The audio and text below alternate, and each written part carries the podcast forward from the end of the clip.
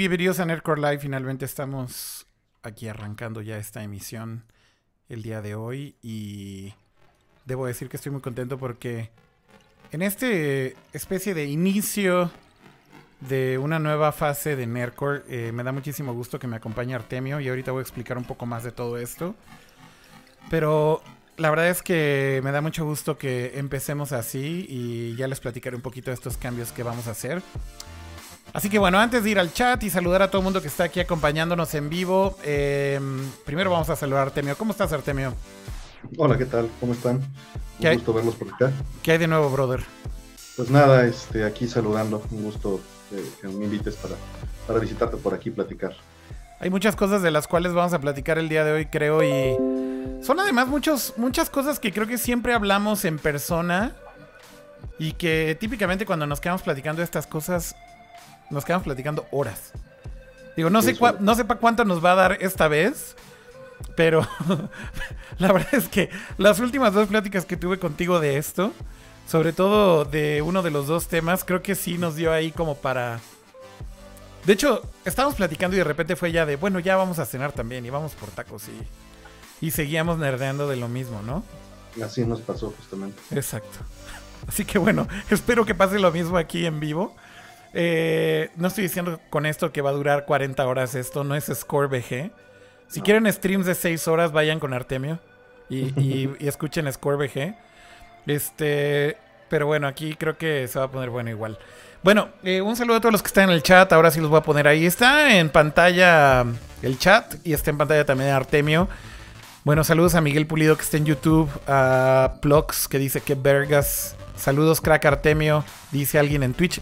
Corrió el chat y ya no lo pude leer. Qué chulada, Fabricio Miguel Pulido. Ah, pues es el. Qué chingona playera, dices en pie. Alex Araujo dice, uff, ¿de qué es tu playera, Urbina? No la, no la vi bien. ah, es de Star Wars. Fighter, sí. Ya, ya, ya vi, ya vi, ya vi. Eh, dice Arnold, ya salen más Nercor que FIFAs. Ese es un buen punto y eso es lo que va a empezar a pasar, créanme. Va a haber más Nercor que FIFAs y eso ya es mucho que decir.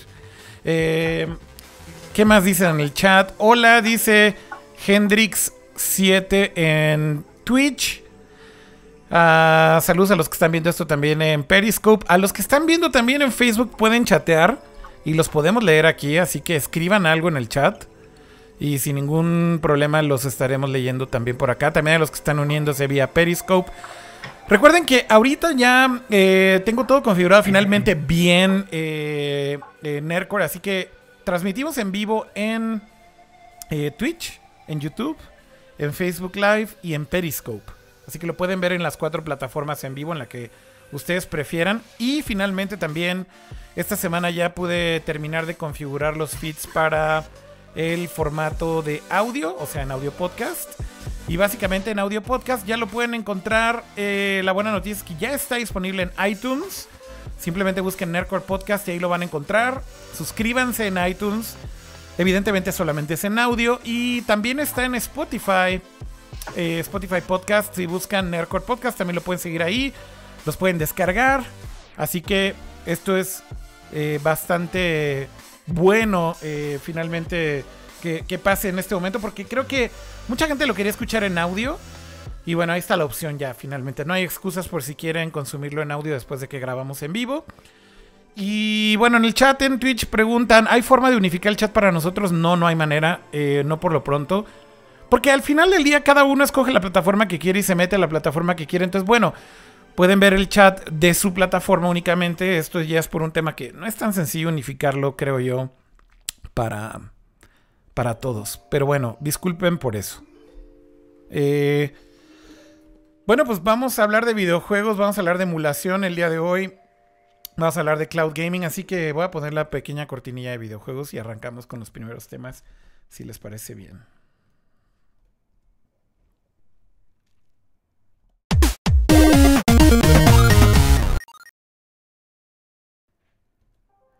Urbina, vamos a hablar de videojuegos el día de hoy. Eh, pero vamos a hablar en específico de cosas que creo que te interesan a ti bastante y sigues bastante. Eh, lo primero es hablar de un pequeño producto que por ahí se anunció que ya es pues de esperarse que todas las compañías se suban a este tren. Eh, estoy hablando de PlayStation ahora con su PlayStation Classic. Y esto de alguna forma es hablar evidentemente de emulación. Había muchas preguntas al respecto y pasaron cosas realmente extrañas esta semana. Lo que me mandaste fue increíble leerlo y dije, definitivamente tenemos que platicar de esto en vivo juntos. Pero bueno, vamos a dar un poquito de contexto, ¿no? Este, primero que nada se hizo el anuncio del Classic. Eh, si no han visto absolutamente nada de esta consola de Sony, tengo por aquí el video de la presentación que hicieron, digamos ya que con todo el lineup de juegos. Lo voy a poner.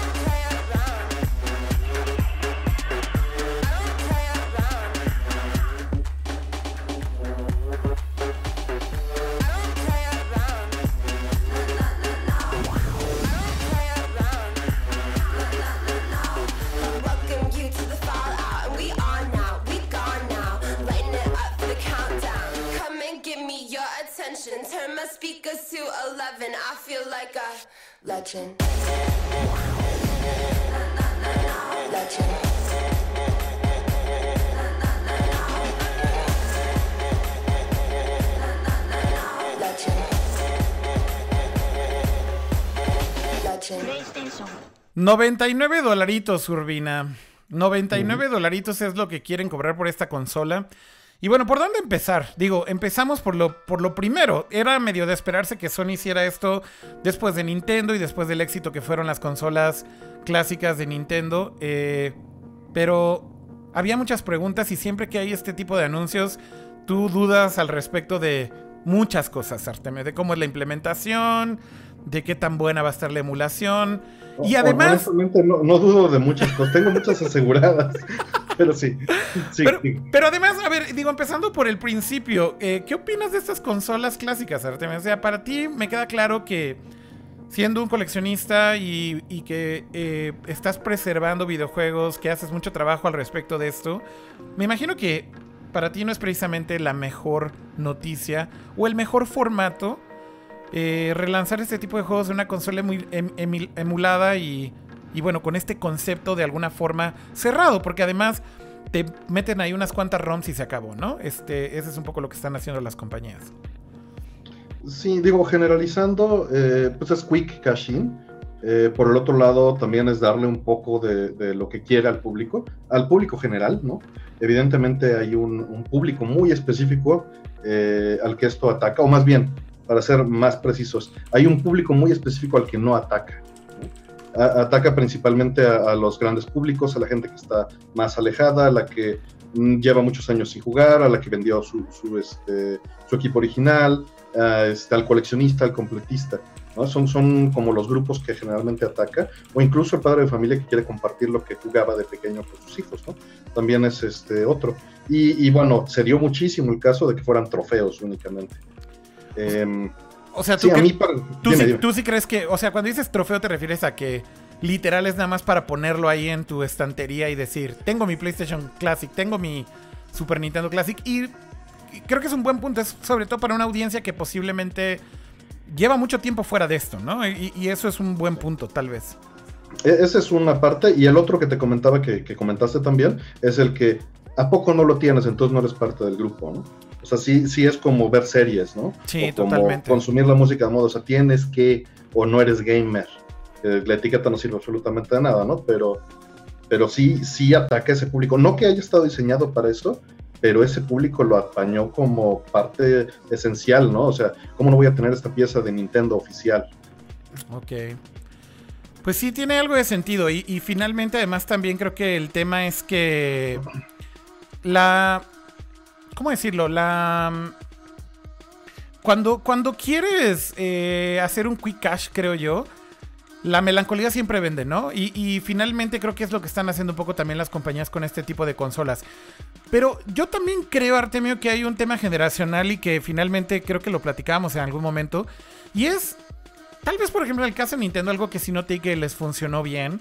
Es que están también reintroduciendo un poco sus franquicias, sobre todo las más importantes, creo yo, a una generación que no necesariamente jugó todo esto en su momento. Tal vez por ese lado, sí le veo como un lado positivo. Porque también hoy por hoy, lo que es real, Artemio, es que ninguna de estas compañías tiene realmente un plan para eh, poner de una manera accesible todo el contenido y todas las licencias que han hecho durante todos estos años. O sea... Digo, tal vez no te acuerdes, pero en 2006, cuando nos anunciaron la Virtual Console del Wii, esa era la promesa, ¿no? Pues sí. Y eso tiene, ¿qué estamos? Tiene 12 años, ¿no? Pero bueno, la, la, promesa tú dices que era que la, la, Virtual Console iba a ser justamente como este vehículo para reintroducir todos estos juegos y tener siempre un, un catálogo en línea. Sí. Pero, pero, a ver, o sea, sí y no. Digo, en retrospectiva se ve ridículo, pero la realidad es que en ese momento hasta compramos nuestro control Classic, ¿no? Pues sí, sí, sí, sí, sí. Y el día del lanzamiento, creyendo que, que así iba a funcionar y que Xbox también lo iba a hacer. Y, y bueno, mira, la realidad, ¿no? Evidentemente tiene muchas desventajas que ya hemos platicado tal vez en otros lugares, de, principalmente asociadas las ventajas y las desventajas a la distribución digital. Eh, en este caso particular es una distribución digital eh, embebida en un sistema operativo mínimo, con un... Eh, digo, ahorita hablamos de, de, lo que realmente son estas cosas, pero ahorita estamos hablando más bien del entorno cultural. Sí, sí, sí puede llegarle a, a, alguien nuevo, pero no me imagino a alguien jugando exclusivamente Fortnite hoy en día y que diga, ah, mira qué chido, una NES Classic llega y la va a jugar. Eso no va a pasar. Pues, o sea, el, el, el tema un poco para mí es que... Perdón, estoy pasando aquí un tweet y me distraje un poco, pero el tema un poco para mí, Artemia, es que la realidad de las cosas es que ninguna de estas compañías, insisto, tiene una estrategia de largo plazo para poner todo este catálogo histórico, si lo quieres ver así, disponible para que lo puedas jugar.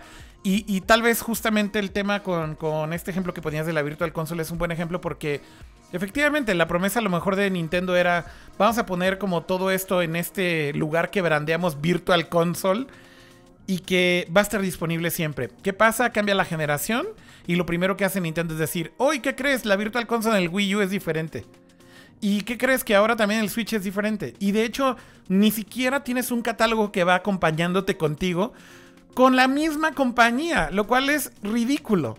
Porque sí, también lógico. No es lógico, porque aquí un poco... Bueno, me... si lo ves desde el punto de vista de ingeniería, sí es lógico, porque tienen que reimplementar todo y migrarlo de arquitectura. O sea, entiendo eso, ¿Y de. Negocio? Bueno, es súper lógico. Entiendo. A ver, espérame, de negocio obviamente me queda claro que sí es a lo que iba. De negocio, claro que lo que quieren es venderte la ROM de Super Mario 3 en tres distintas Virtual Consoles, además de las copias que ya pagaste en toda tu vida. Pero mi punto Pero no solo es... es eso, también hay otra cosa, es como Netflix. O sea, hay un licenciamiento que solo les permite tenerlo, o sea, obviamente descartando el material propio de Nintendo, pero cuando tú en Netflix estás viendo algo, ese algo es, tiene un contrato que fue por un lapso definido. Igual con un juego digital, o sea, cuando tú lo tienes en Steam, hay un contrato que define el plazo de distribución, ¿no? Entonces, eh, en, en, en, Virtual Console también pasa esto y se tienen que renegociar estos contratos y se tienen que renegociar los precios cada vez que se saca una plataforma nueva. Y bueno, contrarrestando el punto que, me decías de estas cosas son una manera de ofrecer ese catálogo, de ser así, hubieran metido un puerto de internet o wifi a estas cosas para que esas cosas fueran al Virtual Console y estártelo vendiendo constantemente. Y como no lo tienen, sí lo considero en parte un quick cash grab, eh, porque específicamente sabemos con claridad que esto no fue, esto no es un proyecto que haya nacido en Nintendo Japón, esto fue un proyecto que nació de Nintendo Europa. Oye, además nació, un, un, paréntesis ahí, nació en Nintendo Europa y además creo que fue un marketing genius, ¿no? O sea, alguien de negocio, básicamente. Claro, pero no vio, no, no lo dimensionó. Ok. Ahora, a lo que iba un poco Artemio y lo que quería dar mi punto es, ok, entiendo la parte técnica, no puedes hacer la misma implementación para todas si estás cambiando la arquitectura ilegal, de la consola. Pero, pero si eres Nintendo, Artemio, ¿no crees que están obligados o no estarían obligados a hacer una buena implementación? Mira, te voy a poner un ejemplo que te va a cagar la madre, ¿ok? Pero, pero te voy a poner un ejemplo de contenido digital de otra compañía que se llama Apple, ¿ok? Tienes una librería, te guste o no, y compras contenido ahí, te guste o no este, de manera digital es una renta, como ya lo hemos discutido mil veces, la licencia puede caducar y lo que sea. Pero lo que sucede es que si tú compras un dispositivo de Apple y es un teléfono o una Mac y después de unos años compras otra, otra Mac, otro teléfono, el servicio sigue siendo el mismo, güey. Siempre y, cuando sigas comprando algo nuevo, porque después de una cantidad de años deja de funcionar. A ver, ok, no estoy diciendo que las licencias no vayan a expirar. De hecho, ya me ha pasado que algunas películas que he comprado en iCloud, en iTunes, perdón, expiran y efectivamente, fíjate lo que pasa, eh, si la compraste, no desaparece tu librería. Más bien lo que sucede. No, desaparece. ¿No? De hecho, hubo un caso muy famoso hace dos semanas de una película en particular y lo que le hicieron fue ten dinero para ver otra cosa. Ah, ok. Entonces, a mí lo que me ha pasado es que desaparecen y te llega un mensaje que dice, la película que compraste ya no está disponible para comprar de nuevo, whatever. Y básicamente se queda en tu librería. Yo creo que depende mucho de la licencia y de qué es lo que haya negociado con el, propietario. Sí, sí, me queda claro. Es exacto, hacerlo legal, pero también creo que es caso por caso. Hay casos en los que no las borran. Y básicamente usuarios que están llegando en ese momento a la plataforma ya no la pueden comprar, pero si tú ya la tenías, ahí se queda. Pero aclaremos, esto no es Apple, esto es los abogados que negociaron eso y a quién se fregaron más duro, ¿no? O sea, si, si la negociación con ese publisher fue, se queda a perpetuidad o se queda 40 años por este mismo dinero, pues a ese publisher le fue peor que al que negoció solo un año, ¿no? Tenía menos fuerza de, negociación. Pero te voy a decir, Artemio, por qué creo que Nintendo está en una posición completamente diferente, ¿ok? Y, y, y por qué esta analogía creo que es bastante válida. El tema con Nintendo es que Nintendo es dueña del catálogo principal de juegos de Nintendo y de Super Nintendo y de todas sus consolas. Nintendo típicamente ha sido una compañía que depende principalmente de los juegos first party que ellos mismos desarrollan. ¿Con quién tienen que negociar estas licencias, Artemio? ¿Con ellos mismos? ¿Bajar de un piso a otro? No, no, ah, por eso dije third party. Exacto. Y entonces, al no tener que hacer esa negociación, para mí es básicamente, no estoy diciendo que ame los, los, servicios de streaming y que sea lo mejor. Pero para mí es absurdo que Nintendo no tenga un Virtual Console Service que perdure a lo largo de las generaciones, Artemio. O sea, eso es como una mentada de madre que hoy en día. No, no. Tristemente, ¿quién tiene la culpa? El consumidor no creo, Artemio. A ver, da, tu punto. Da tu Los mando del carajo y no le compras de nuevo. Bueno. Ok. No es la verdad. Pero con lo que con eso lo que estás diciendo es que porque la gente lo vuelve a comprar, entonces nos vuelven a torcer. ¿Ese, es tu claro, sí, sí, ese es mi punto y sí ha sido mi punto siempre. La verdad es que los términos de servicio, la gente no se da cuenta de que puede perder todas las cosas en digital de inmediato y no pelea por sus derechos. Es que es muy distinto estar en contra de lo digital o estar en contra de que se violen al público. Yo estoy en contra de que se violen al público. Vamos rápido al chat, este Artemio, nada más a ver aquí en un pequeño paréntesis, a ver qué es lo que está diciendo la gente. Veo que el chat está bastante activo. Eh, vamos a ver qué dicen. Eh, por aquí Orlando Barrera en YouTube dice, de las mini, la única que me interesa es el Super NES Mini por las licencias. O sea, básicamente él se va por catálogo. Eh, que bueno, al final del día... Realmente es lo importante aquí, ¿no? Porque realmente el deal es estar pagando esas licencias. Claro. O sea, una, una, tengo varios amigos que lo que hacen es, pues compran el NES Mini no para usarlo, sino para bajar las ROMs legales y copiarlas a su cartucho y jugarlas en un Super NES de verdad. Claro, claro. Ok, eh, Daniel Marroquín dice, bueno Artemio, pero yo ya no tengo el Spyro Dragon o el Crash. O sea, ya no tiene esos juegos. ¿Es válido comprarlos en un Classic? No, pues válido, eso depende de cada quien. ¿no? O sea, yo no voy a juzgar lo que hagan las este, personas. Esta es una buena pregunta, Artemio. A ver, si tú compras un clásico, un Super NES Mini o un Nintendo Classic Mini o lo que sea. Yo no, yo no. No, no, no tú. O sea, hablo de una persona que compre estas consolas, ¿ok? Si tú escucha, compras este, esto, las licencias que estás comprando ahí que te enjaretaron en esa consola en teoría no van a caducar, ¿estás de acuerdo, Artemio? En teoría, sí. Y de hecho, no deberían. No he leído los términos. Mira, ahí. No, yo no, no, las tengo. Yo tampoco he leído los términos, pero te voy a decir algo. Sí suena básicamente a que no van a caducar por una sencilla razón. De entrada, estas consolas no se conectan en línea. Entonces, no hay manera de que te las wipeen desde un servidor o que caduquen por arte de magia, güey. Que tengan un counter ahí adentro, güey, para que expiren. No creo que sea el caso, ¿estás de acuerdo? No, no, de hecho, lo, que más va a lo que más rápidamente va a caducar de esa consola es la memoria flash.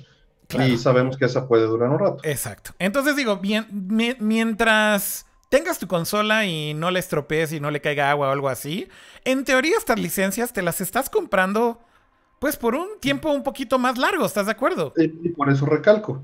Por lo único que valen la pena son por las licencias. Bueno, desde mi punto de vista. No, de acuerdo. Pero justamente creo que si lo ves desde ese punto de vista, Artemio, es mucho mejor que te encasqueten 20 juegos que sabes que son tuyos.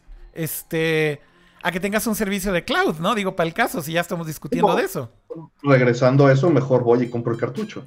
Obviamente, ese es el argumento al que quería llegar en algún momento, pero no todavía. O sea, digo, creo que vale la pena que ahorita discutamos por qué tiene más valor tener es mejor ese paso que el cloud. De acuerdo, de acuerdo, pero, pero no nos adelantemos. Déjame regresar con el punto que estaba diciendo y por qué Nintendo creo que la está cagando.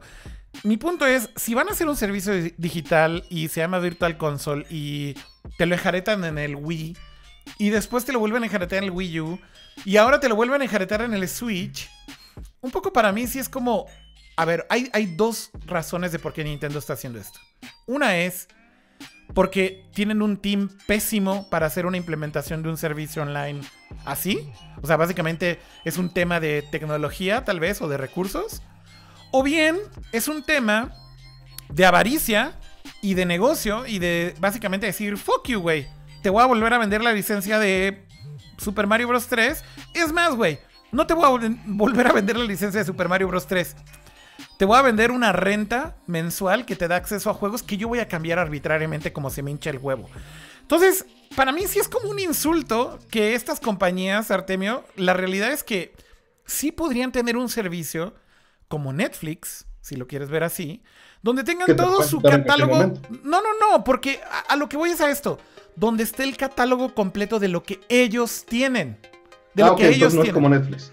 Bueno, sí es, porque al final del día sería una especie de streaming también si quieres, o está en la nube y bajas la ROM y bueno. Ok, bueno, pero legalmente no, ¿no? Porque Netflix sí es más como, como Apple. Sí, y, además ahorita vamos a hablar de otra cosa que sí es pure streaming, que es otra cosa.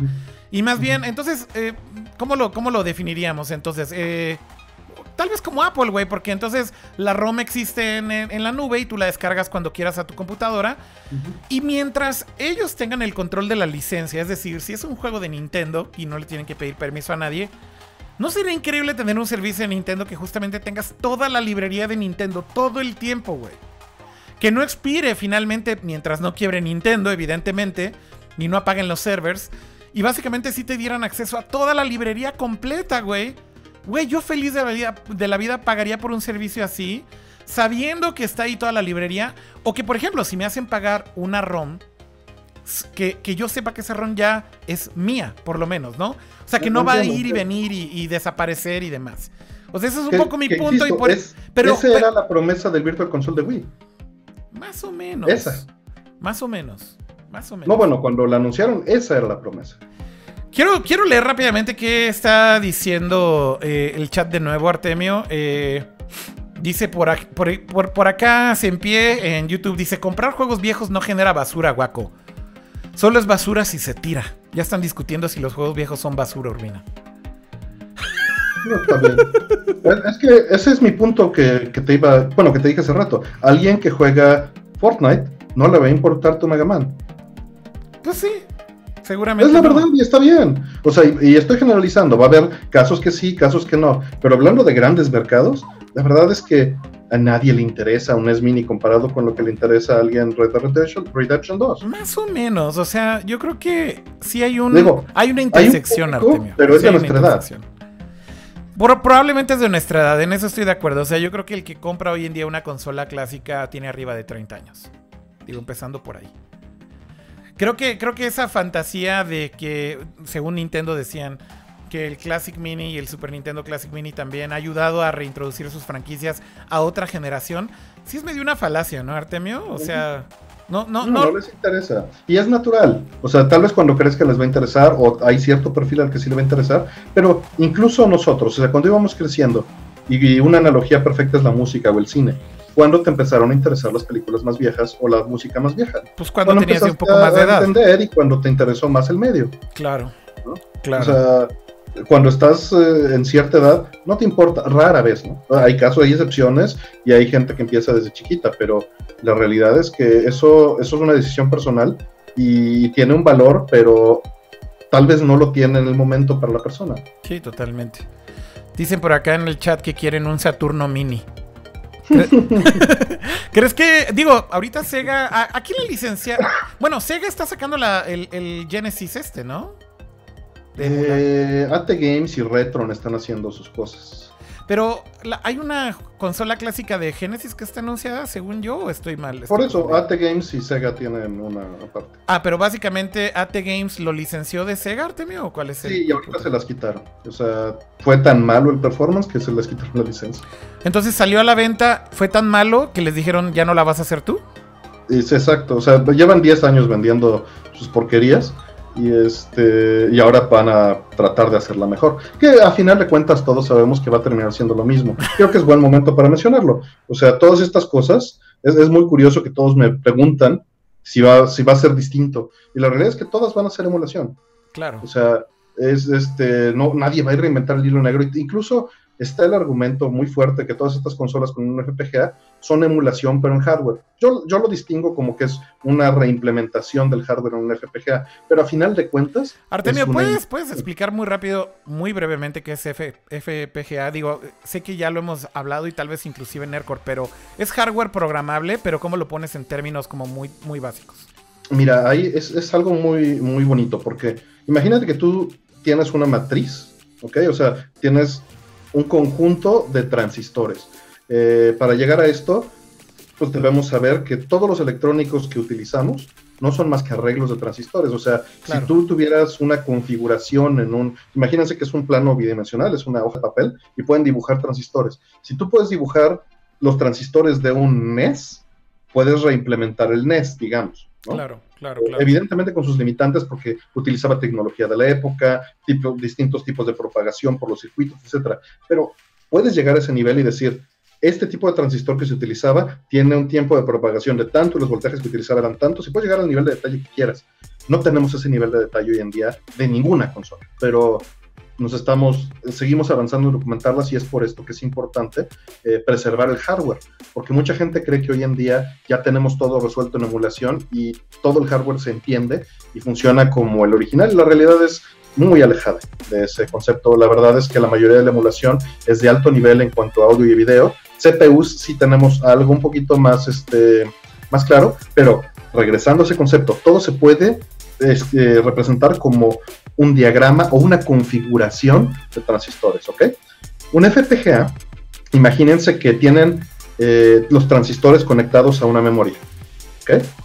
Eh, lo interesante aquí es que tal vez no tienen este concepto muy claro, pero un transistor, por lo que revolucionó a la humanidad hace 60 años, es porque es una cosa, el, el transistor, que permite ser como una llave de agua para electricidad, ¿ok? ¿Y por qué eso es importante? Eh, ¿Por qué una llave que deja pasar o no electricidad puede ser importante? Por eso se llama semiconductor. Porque se puede controlar con otra llave, se puede controlar con electricidad. En otras palabras, con puros transistores puedes armar un sistema lógico.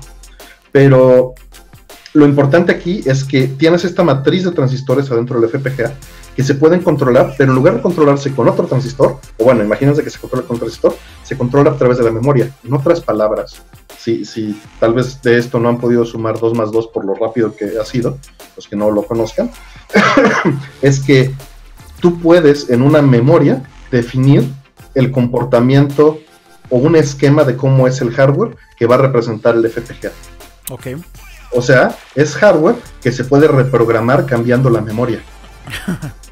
Básicamente es hardware programable que se adapta a lo que tú le digas. Eh, a lo que tú hayas programado, o sea, lo que tú defines en esa memoria, es lo que va a hacer el lenguaje de alto nivel. Digo, estoy siendo súper simplificado. Sí, claro, claro. Pero va a ser el esquema de hardware que va a representar el FPGA. FPGA significa Field Programmable Gate Array. En otras palabras, es un arreglo de transistores que se puede programar en sitio. Y básicamente hay ejemplos muy, muy claros de, FPGA, de hardware que están usando FPGA, como por ejemplo, desde hace décadas, pero hablando en específico de videojuegos y de, de emulación para videojuegos, eh, o de recrear hardware de videojuegos, mejor dicho. Eh, creo que el mejor ejemplo tal vez más visible es el Analog eh, NT, ¿no? Este Artemia, esta consola que salió hace unos años la primera era un poco cara, un bloque de aluminio muy bonito con un diseño muy premium. Pero básicamente esto era hardware programable para hacer un Nintendo, ¿no? Básicamente. Este... Así es, y, lo importante de ese esfuerzo es que Keptris, que es una persona que lleva muchos años en ingeniería inversa y contribuyendo al proyecto de MAME y contribuyendo a un montón de proyectos de ingeniería inversa y de emulación, este, se dedicó a tratar de reimplementar a un grado, no de qué transistor estaba conectando qué transistor, sino qué señales manda cada uno de los chips adentro de un NES. Y entonces él diseñaba un FPGA que sustituyera un chip del NES, le arrancaba el chip al NES o lo soldaba, ponía su FPGA y, confirmaba que se comportara idéntico. Y así fue haciendo con cada uno de los chips del NES hasta que implementó completo todo el NES en una implementación equivalente y con una compatibilidad del 99.9%.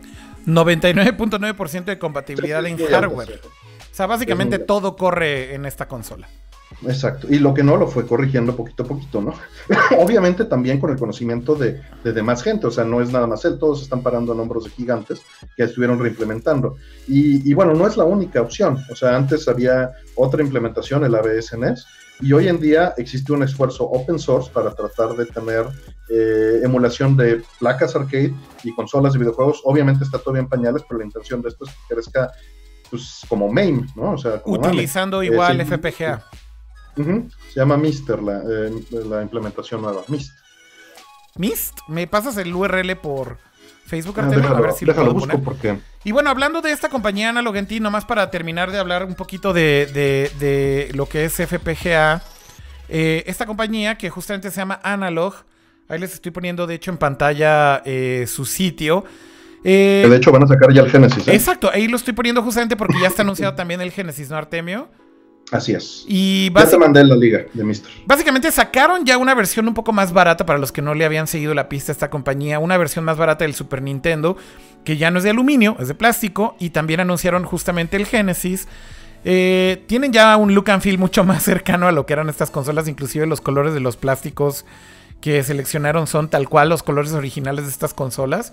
Pero bueno, ahí tienen de hecho justo la línea de producto que ya tienen, que son estas tres consolas. Eh, y lo interesantísimo de esto es que son casi un estandarte, ¿no, Artemio? En cuanto a, pues tal vez el mejor ejemplo de FPGA actual de videojuegos en un producto de consumo masivo. De, No creo que haya una mejor compañía que, ah, hay, otros, hay otras dos cosas. Está el FrameMeister. Ok. Eh, y toda la línea de productos de XRGB de, Microsoft. Pero es un uso, pero es un uso, es otra cosa totalmente diferente, ¿no? Aquí estamos ah, hablando. pero, pero es un mercado más grande. Ok, ok. Digo, eh, ya que estabas hablando de un consumo masivo, Exacto. Eh, evidentemente no es masivo, es de un nicho súper pequeño, pero es más grande el Open Source Can Converter. Creo que me refería más, más masivo, hay que decirlo de, esa manera, ¿no? Aunque sigue siendo un nicho. menos nicho. Exacto, menos nicho está mejor dicho, creo. Oye, Artemio, eh, entonces, bueno, ya hablamos de FPGA y justamente entonces. No, no tiene dudas la banda del FPGA. si quieres, ahorita vamos al chat y si tienen preguntas de FPGA, creo que las podemos responder también ahorita. Sí, para no, avanzar en otros temas antes exacto, de. Exacto. Eh, vamos a ver qué es lo que están diciendo ahorita. Dice Waco, son puntos específicos del mundo. Yo prefiero eso a las millones de toneladas de plástico que significa vender juegos físicos. Creo que Waco está argumentando que juegos físicos y plástico es es contaminación, Artemio. ¿Qué opinas acerca de eso? Eh? De, de cómo seguir fabricando productos que al final del día... Vaya, esta es una discusión que creo que siempre está con cualquier producto que existe en el mundo, ¿no? ¿Hasta dónde vamos a llegar de seguir produciendo plástico? Este, y hasta dónde necesitamos seguir produciendo plástico, Artemio. ¿Qué, qué opinión tienes al respecto de esto? Eh, estoy de acuerdo, este, ese sería un punto importante, sin embargo, desgraciadamente tenemos el problema del consumo energético. que medio balancea las cosas, ¿no? A final de cuentas, el tener el servidor prendido y el disco duro prendido para bajar tu juego y tu película en el momento que quieras cuesta y gasta energía. Y, creo que ese pues, lo tienes de todas maneras, ¿no? Sí, es un punto que se nos olvida, ¿no? Pero todos estos cloud services básicamente corren en unos data centers tremendamente grandes con un montón de... el ambiente y Sí, que al final del día no todas las compañías creo que están tan conscientes de hacer algo bien hecho con esto. Hay algunas compañías que presumen estar corriendo todos sus data centers con energía renovable, Artemio. Y está bien. pero evidentemente. y, te voy a decir, de hecho, una de las. Sabes, una... mis paneles solares aquí. Yo sé que tú tienes paneles, paneles solares, pero lo que quiero decir es creo que justo una de esas compañías que corre 100% de energía renovable. Y no estoy seguro de decirlo correctamente, pero las tiendas de Apple corren energía renovable. Lo que no sé es si sus servers corren con energía renovable. Ahorita lo voy a buscar. Pues, evidentemente no al 100%, pero deben de tener ponerlo para que tengas la palomita y puedas ir al Starbucks a tomarlo con calma, ¿no? Este, si no, pues no sería un producto como es. Eh, las desventajas evidentemente que tienes, insisto, tengo mi coche eléctrico, tengo, bueno, híbrido, tengo mis paneles solares, tengo calentadores de agua este, solares, pero el fabricar esas cosas no es gratis con el ambiente, ¿no? Necesitas amortizarlas en cierto tiempo. Mira, hay, hay, hay, aquí justamente ahorita encontré la nota y sí, efectivamente, Apple sí tiene ya el 100% de todos sus servidores, incluido todos sus data centers son con energía renovable. Digo, nada más lo quería aclarar. Justo lo que iba es las baterías. Sí, las baterías evidentemente tienen un waste eh, terrible, ¿no? Y siguen siendo pues, al convertir a batería, al, estar convirtiendo AC a DC y regresando, estás perdiendo un 20-30% de energía. O sea, es muy bonito tener el checklist, pero la realidad es que nos falta muchísimo para ser verdes. Y no con esto estoy diciendo... Que esté pues mal que se avance, ¿no? O sea, digo, creo que también es un buen principio que digan, oigan, estamos haciendo todo lo que podemos para usar la mayor cantidad de energía renovable, pero es mejor un principio que nada, ¿no, Artemio? Y, y regresando un poco al punto de la discusión es ¿Qué es mejor hoy en día? ¿Tener servicios online que estén tratando de ser lo más limpios posibles? ¿O seguir fabricando plástico a más no poder hasta que se nos acabe el océano? ¿Tú, tú qué opinas de eso? Pero es que eso está implicando que una cosa descarta que el usuario pierda sus derechos. Y nuevamente la gente cree que yo estoy en contra de que, o más bien que soy un, acumulador o que estoy a favor de los plásticos y de las cosas físicas. No, estoy a favor de que tus licencias sean permanentes. Y ese es el, esa es la eterna discusión de estos servicios online, ¿no, Artemio? O sea, el problema con cualquier servicio en la nube y con cualquier servicio de streaming o digital es el tema de seguir tratando de recordarle a la gente lo que esto significa. Creo que tú has hecho una gran labor en tratar de, de mostrarle a la gente como cuáles son los problemas de esto. Eh, y, y, básicamente es un tema, creo, de educación, ¿no? Porque hay poca información al respecto y creo que la gente realmente no, nunca ve lo que está firmando cuando compran un servicio digital. Y realmente los detalles de todos estos servicios digitales nadie tiene ni la paciencia, probablemente a veces ni la información suficiente para entender. Ni el interés, porque muchas veces el consumo es de una vez. Y está bien, eso está cool, no hay bronca, pero pues que lo sepas, ¿no? Claro. Y, por otro lado, que no nos quitan a las personas que sí valoramos tener un, un control de nuestras licencias, que nos elimina la opción porque el mainstream no le importa. A ver, aquí en el chat dice Daniel Marroquín, la licencia física no es permanente. ¿A qué crees que se refiere? Se refiere a que el cartucho se va a echar a perder, muy probablemente, cualquiera de estos argumentos que, muchas veces este, dicen, pero la licencia física es permanente mientras tengas el cartucho. Punto. Quiere decir que si tú tienes el cartucho Artemio y la licencia física, digamos que existe porque tú compraste el cartucho, y tú haces un dump de tu, de tu cartucho, ¿legalmente estás haciendo algo mal? O, Si no lo distribuyes, no. No estás haciendo nada mal. Eh, se ha aprobado en, este, en, digamos, en los tribunales de Estados Unidos. Esto no tiene ningún peso. Evidentemente, Nintendo te dice que no puedes hacer una, una copia, pero los derechos en Estados Unidos, en México y en el resto del mundo te permiten hacer una copia para ti. Y eso, y eso básicamente es lo que dice ahorita aquí en el chat, este es en pie, dice la licencia física se puede mantener con un backup y es legal, depende del país donde vivas, pero en nuestro caso en México y en algunos países de Latinoamérica es legal tener ese backup. Sí, y de todas maneras, eh, vamos a suponer que eh, el backup es ilegal si tu copia física deja de funcionar. De todas maneras la puedes estar reparando y nadie te puede eh, limitar el derecho. Bueno, Apple está intentando hoy en día que no tengas derecho a reparar tus cosas, pero de lo que ya compraste, no puedes, eh, no te pueden limitar. Apple y otras compañías, ¿no? Apple, Microsoft y un montón más. Es casi un conglomerado de compañías los que están intentando quitar el derecho a la reparación, ¿no? Eso es para otro, para otro show, da para hablar horas, ¿no? Horas, horas. Y yo creo que mejor no toquemos el tema ahorita, pero sí creo que lo debemos. brincamos, Nos lo brincamos y hay que dejarlo ahí en el tintero del derecho a reparación. Creo que es un gran tema que vamos a tocar eventualmente aquí con Artemio. Pero bueno, regresando un poco al chat, Artemio, a ver, ¿qué más dicen? El internet renta y no te quedas con él jamás, dice Irak Jeca. Eh, pues sí, básicamente es de lo que estamos hablando aquí. Eh, eh, los servidores de Netflix solo una vez, solo ves una vez algo y aún siguen contaminando, dice Edgar. O sea, ¿Solo ves una vez algo? Ah, pues la película sigue ahí. Claro, la el disco duro pues, sigue funcionando. Y el data center sigue corriendo aunque tú no estés viendo absolutamente nada, ¿no? Claro. Así que de cierta manera, mientras el data center esté prendido, o sea, básicamente. Estás, pagando para que contamine el data center. Exactamente. Aunque Pero puedes comprar un café en Starbucks y sentirte mejor contigo mismo. Ahora dime una cosa, Artemio. Cuando tú estás consumiendo una película, eh, estás consumiendo más recursos, evidentemente, ¿no? O sea, digo, no es lo mismo que estés consumiendo a que estés solo pagando, ¿no? Claro, porque se está, se está consumiendo toda la infraestructura de red, a final de cuentas. Sí, ancho de banda y todo lo que implica. Sí, pero ese ancho de banda, ¿qué significa? Todos los switches que están en todo el camino desde ese servidor hasta tu casa, claro. están manejando más paquetes y están produciendo más calor. Claro. Punto. Entonces, al final del día, consumir, hay que decirlo, sí consume más recursos, pero igual, aunque no estés consumiendo, como bien dices, mientras el data center siga prendido. insisto, esto no significa es de todas maneras vamos a contaminar. No, para nada. No, no malinterpreten eso. Pero no crean que, lo físico es por eso. Si, si las licencias digitales realmente tuviera yo control de ellas, no tendría estos problemas. O sea, cuando salió la Virtual Console y cuando salió el Xbox, eh, yo compraba mis licencias, ¿no? Claro. Oye, Artemio, y bueno, eh, hay que regresar un poco. No sé si vale la pena que sigamos leyendo ahorita el chat. Eh, igual vale la pena leer otro par de preguntas si tienen algunas. Dice por acá: ¿hay algún sitio web eh, que tenga información para mantener un ambiente adecuado para los cartuchos y placas arcade? Como qué temperatura, humedad y demás son adecuados. Esto lo pregunta C. Rojas en Twitch. Mira, en, este, en los foros de Score y en los foros de Arcades MX, en uno de los dos, no te puedo decir en cuál, tengo este, un thread, pero con que busques temperatura, humedad este, preservación, juegos, Artemio, Score, te debe de salir. Eh, pero en resumidas cuentas, es, no hay información muy específica, yo me estuve tratando de documentar.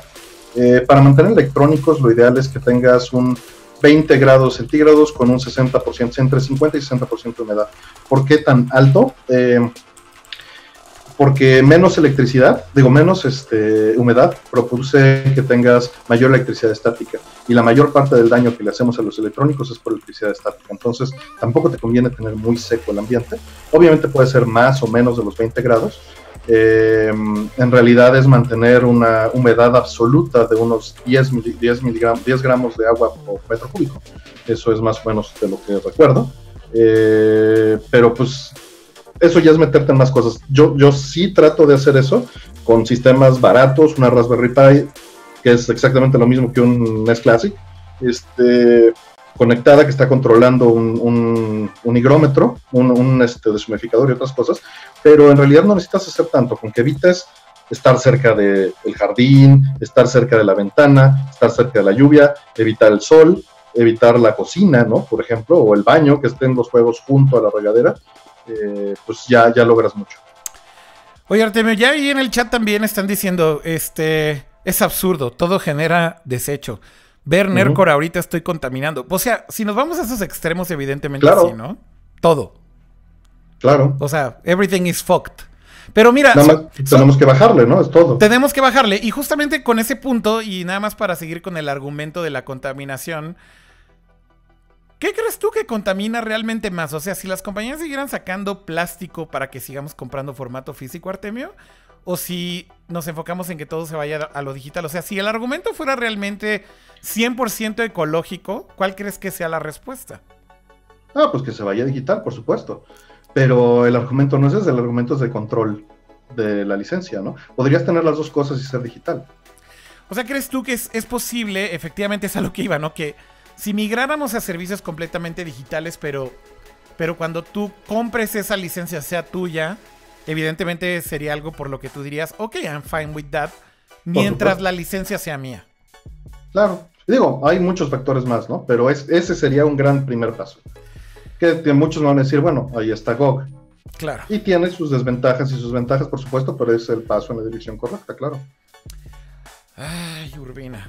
Está, está discutir de este tipo de cosas, pero creo que es parte de. Oye, em, regresando un poquito a lo que. al siguiente punto, digamos, en la discusión. Estamos hablando primero de FPGA y decíamos que esta es una manera en cómo se está. Pues llevando de alguna forma hardware.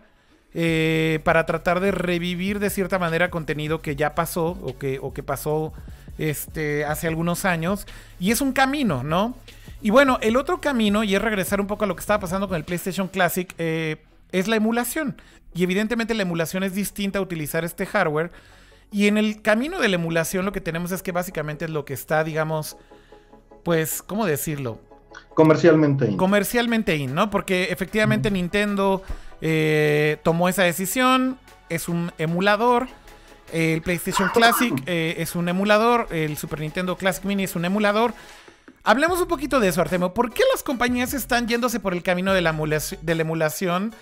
¿Por qué no a lo mejor se están yendo por el camino del FPGA y sacar hardware que justamente tenga eh, tal vez un, valor un poco distinto? O sea, por fácil, por económico, por... O sea, ¿cuál, ¿cuál es la razón principal que tú crees por la cual un Nintendo dice, claro, emulemos, o PlayStation dice, emulemos? Ah, hay muchos subtemas en esto que preguntas, pero bueno, en respuesta directa y sencilla, es economía de escala, ¿no? Eh, hoy en día es extremadamente barato comprar el hardware equivalente al de una Raspberry Pi, celular o tablet, que básicamente es un CPU ARM, un ARM 7, un ARM 8, 256 megas de RAM, 256 megas de flash, o ni siquiera tanto lo que necesites, este, una PCB custom o ya un diseño predefinido, y Linux, este, le metes un eliminador que sea por micro USB y una salida HDMI con su controlador, listo. Eh, eso es una computadora equivalente a lo que teníamos en 2005, ¿no? Claro. 2006 ya tiene un GPU, tienes tu CPU, tienes todo lo que necesitas y es el mismo hardware que traes en la bolsa en tu celular, el mismo hardware que es una Raspberry Pi, el mismo hardware que tal vez tiene tu refrigerador o este, cualquiera de estas este, appliances eh, inteligentes que, que salen. Eh, porque todo utiliza Linux. ¿Y cuál es la ventaja de esto? Bueno, pues es, software open source, no tienes que pagar una licencia, el hardware no lo tienes que diseñar, tomas una arquitectura ya probada y general eh, y simplemente la implementas, generas un producto y en lo que pierdes el tiempo o en lo que se te va tu R&D es en la experiencia de usuario, es puro UX, es redondear tu producto y tener algo funcional con esa integración que pueda ser deployable fácilmente, que puedas enviar al mercado, dar mínimo soporte y, este, y hacer cash.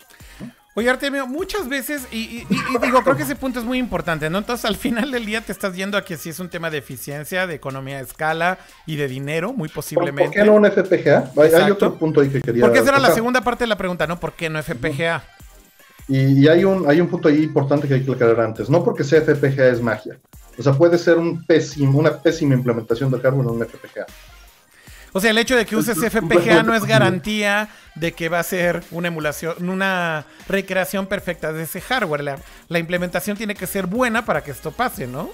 Y para eso necesitas tener la documentación apropiada o el soporte de toda la comunidad que ha estado generando esa documentación a través de años. Y es por eso que la preservación de hardware sigue siendo tan importante, porque hoy en día no tenemos la documentación de cómo funciona X o Y cosa, o sea, la, PPU perfecta del Super NES, no existe esa documentación. Ahora dime una cosa, si, eh, en el caso de los que están haciéndolo desde fuera de, esta, de estas compañías, o sea, si no trabajas en Nintendo, en Sony y demás, efectivamente es ingeniería inversa. Pero ¿qué pasa si eres alguien que está en Nintendo, Artemio? ¿Qué pasa si tú eres Nintendo y dices... Es una gran pregunta, porque hoy, hoy justo me argumentaban eso. Me decían, pues Nintendo tiene todos los planos y tiene toda la información. Claro, a eso voy. O sea, a ver, si ellos tienen toda la documentación, Artemio, todas las patentes, toda la información, ¿por qué Nintendo, por qué Sony, por qué no Microsoft están haciendo su propio FPGA para hacer estas consolas clásicas? Ah, pues hay muchísimas razones, pero evidentemente la primera es que ya no hay nadie en esas compañías que entienda esas cosas. no mames, Urbina, no mames, güey. O sea, ¿es en serio que, que esa es la razón? Y, que de verdad no existe esa documentación No, no me puedes decir que esa documentación no existe en Nintendo, güey. Eh, aguanta, aguanta. Yo no dije que la documentación exista. Yo dije, no hay nadie en Nintendo que entienda esa documentación y la pueda implementar en la FPGA. Eso es completamente distinto. y eso es más acercado a la realidad. Urbina, tu, argumento está demasiado elevado, güey, y yo no creo que no, haya nadie. Hay muchísima evidencia y es lo mismo que estuve discutiendo en Twitter toda la tarde. Eh, de entrada. Toda la gente. Dicen, en el chat que. Dicen en el chat RX0023 en Twitch. Ya se murió el viejo que programaba eso. Sí, esa es una gran parte. Estamos jubilados. O sea, nada más ponte a pensar en lo que pasó en la historia de los videojuegos. Y, y, te va a quedar muy claro. O sea, cuando entró el Nintendo 64, ¿qué pasó? ¿Qué le pasó a toda la gente que sabía hacer pixel art? Pues ¿Qué le pasó a toda la gente que sabía programar el CPU 6502? ¿Qué le pasó a toda la gente que diseñaba hardware? Son, se vuelven medio obsoletos dentro de estas compañías y, el mismo sistema los lo, sí, los empujan hacia afuera o los jubilan, efectivamente, ¿no? Y eso, eso pasa y ya pasó, tiene 30 años, man. Pues sí, tiene mucho tiempo. y esta gente tenía 40 años. Claro, claro. O sea, no es de. Eh, o sea, es, es que sí, obviamente uno piensa, deben de tener todo eso. ¿Qué haría alguien que sabe programar ensamblador de 68.000 en Sega ahorita? ¿Qué haría alguien que sabe programar el, ensamblador y el C de un CPU RISC de un PlayStation 1 y sabe manejar polígonos y punto flotante? ¿De qué le serviría Sony ahorita? Está muy cabrón eso y, creo que sí tiene mucho sentido lo que dices en el, por el lado más de, pues de recursos humanos, si lo quieres ver así en una compañía las transiciones de generaciones de tecnología al final del día son duras, ¿no? Y más en esta empresa, en esta industria. Más en, la industria, de videojuegos. O sea, ve lo que pasó con Red Dead Redemption. O sea, si, si te vuelves obsoleto y no terminas saliendo en los créditos porque no acabaste en dos meses, e, evidentemente esto ha estado pasando muchos años. Y, y, si ves las entrevistas, o sea, hay mucha evidencia atrás de lo que te digo. Si ves las entrevistas de la gente que trabajaba, la que diseñó el PC Engine, la gente que diseñó el Sega Genesis que acaban de salir las entrevistas este año, ninguna de esas personas trabaja en la industria todavía. Y sí, digo, creo que es un argumento muy válido, Artemio. O sea, al final del día es posible que por esa razón muchas de estas compañías ni siquiera consideren algo así, ¿no? No, pues imagínate el costo de hacer eso. O sea, tú imagínate que eres management y dices, voy a traer a este cabrón que ya tiene 75 años a que aprenda cómo funciona un FPGA, a que aprenda VHL, a que aprenda Linux y que convierta sus conocimientos de electrónica de los 60s en electrónica de 2015 Está cabrón, Artemio. Es absurdo, o sea, eso eh, entiendo cómo se ve desde afuera, pero viéndolo técnicamente no tiene nada de sentido exigir eso. O sea, es más viable que un chavito de 15 años con toda la pasión del mundo se meta, que sabe hacer este FPGAs, se meta a entender la electrónica de los 60s y de los 70s y diseñe una implementación de un 6502 en un FPGA actual como un proyecto de amor y después eso se lo compran y lo saquen. Que alguien dentro de Nintendo. Exacto, y eso es lo que pasa y por eso tiene sus emuladores. Y por eso pasó esto ya la noticia a la que vas. Eh, Sony eh, compró un emulador open source, para, lo licenció para utilizarlo dentro del PlayStation. Y es lo que más sentido tiene. A eso es a lo que va, ¿no? Creo que toda esta conversación es un poco irla ligando a este anuncio o esto que, que se... No se filtró, sino más bien salió por ahí ya en las noticias porque una vez que salió el PlayStation Classic Mini a la venta y empezó a llegar a las manos de los consumidores, pues por ahí alguien curioso se puso a leer las licencias. Creo que esto viene inclusive ahí directo en las... Como en, el, About. En el About del PlayStation Classic Mini, ¿no? Del PlayStation Classic. Y en el About resulta que PlayStation abiertamente está dándole el crédito a un emulador que es open source y que además es el mejor emulador, según entiendo, de PlayStation 1, ¿no, Artemio?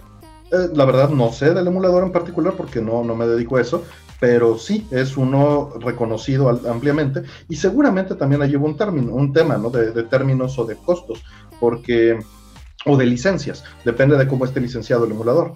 Pero es como Unity, me imagino yo. Tú puedes pagar por quitar el logo o dejarlo.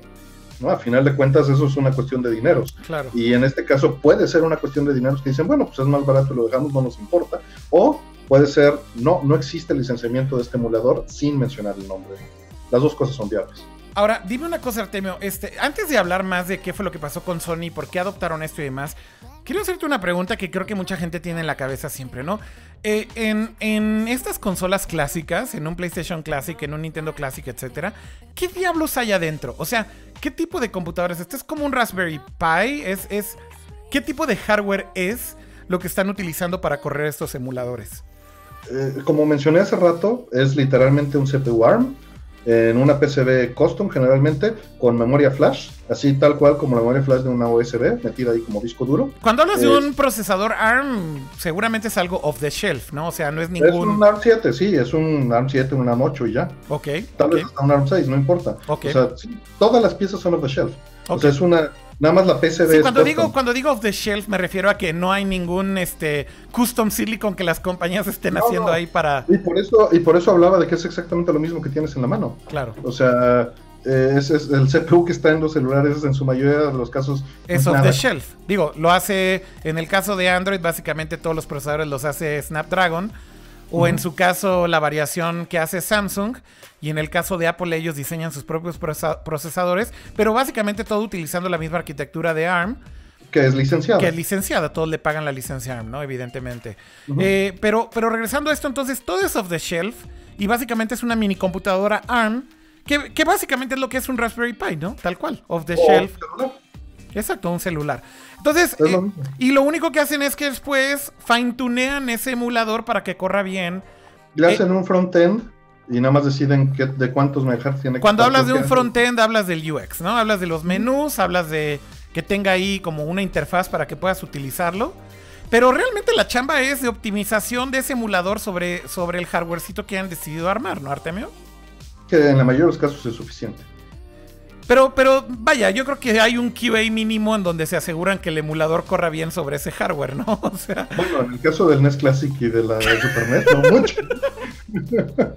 o sea, ni, a eso, ni a eso llegó Nintendo, güey, a hacer un QA no, por supuesto hizo un QA mínimo, pero también es de gente que no, no le importaba mucho. O sea, tú brincas en Mega Man y el brinco se oye dos segundos después, ¿no? O el disparo también. ¿Es real, ¿Es real lo de los dos segundos después, Urbina? Sí, métete, este, hay un canal en el que colaboro haciendo los guiones, bueno, no haciéndolos yo, este, revisando los guiones, haciendo corrección de guion. My Life in Gaming. Gaming. Y ahí el, canal de este, YouTube es así tal cual My Life in Gaming, o si buscas ya en YouTube My Life in Gaming lo encuentran, ¿no? Sí, y ahí viene en el análisis del NES, pueden ver todo eso y están ahí las capturas, o sea, no hay mucho que... Y no son los únicos. Del NES Classic estás hablando. Ajá. Entonces, bueno, el, el tema es que... Eh, Lo que dices es que en algunos casos ni, ni siquiera hay QA en algunos casos, es lo que estás diciendo. Ahora, ¿es caso por caso con ROM por ROM o es un tema de que el emulador está mal? Pues mira, eh, es, es, un problema complejo, ¿no? Porque una, o sea, estás, estás simulando, digo, hay que entender lo que significa la emulación. Estás tomando otra computadora, que la computadora tiene una arquitectura distinta, es un arreglo de transistores completamente distinto, y estás haciendo un programa que se comporte como ese arreglo de transistores, leyendo un programa escrito en otro lenguaje. Okay. Y lo estás ejecutando al vuelo, ¿no? Sí, en, real, time, básicamente, ¿no? Al vuelo. es un problema muy complejo y, los mejores emuladores que tenemos hoy en día, todos tienen errores. Todos, absolutamente todos. Si les interesa leer de eso, eh, en score.bg diagonal preservación, Ahí vienen muchos links de autores de emuladores explicando los problemas que han encontrado y que siguen resolviendo hoy en día. Y, bueno, no por eso significa la emulación es basura, no, para nada. La emulación es una gran herramienta. La usamos todos, ¿no? Todo el tiempo. Claro. Eh, pero, pero es un problema muy difícil y por lo que se siguen estudiando las cosas, se siguen preservando el hardware, se sigue documentando las cosas para mejorar esos procesos. Eh, Básicamente la preservación y el estudiar este hardware original al final del día puede tener, tiene siempre un impacto positivo, por ejemplo, también en emulación, evidentemente, ¿no? Sí, sin duda. O sea, mucha gente también cree que estoy en contra de la emulación y para nada. O sea, coopero en, muchísimos emuladores y con muchísimos autores de emulación para tratar de mejorar esa experiencia y regresando a lo mismo de las licencias, que no la pierdas. O sea, al final de cuentas, si ya teníamos algo, ¿por qué nos vamos a conformar con algo inferior? Ese es mi, argumento de fondo en los dos casos. Y en la emulación, pues trato de cooperar precisamente. O sea, en main pasa muchísimo de. Estamos. Hay un bug en Two por ejemplo, que sí fue un caso real hace un año. Eh, este juego de Data East, ¿no? Dicen que no funciona bien esta parte y sale un sound effect mal y un sprite sale mal. ¿Me puedes verificar? Eh, alguien pregunta, ¿lo tienen en la, eh, este, alguno de los coleccionistas que están dentro de MAME tiene la placa? Sí. ¿Tienen la herramienta para diagnosticar tal o cual cosa? Sí. ¿Puedes hacer estas mediciones precisas y me las puedes mandar? hay que entender algo también. La mayoría de autores de emulador no tienen el hardware real ni los juegos para probar. Claro, claro. Y eso es, completamente cierto. Eh, eh, con la gente que estoy trabajando en X68000, el autor del emulador no tiene un X68000. Lo cual es difícil, ¿no? Porque justamente dices que la motivación viene de otro lado.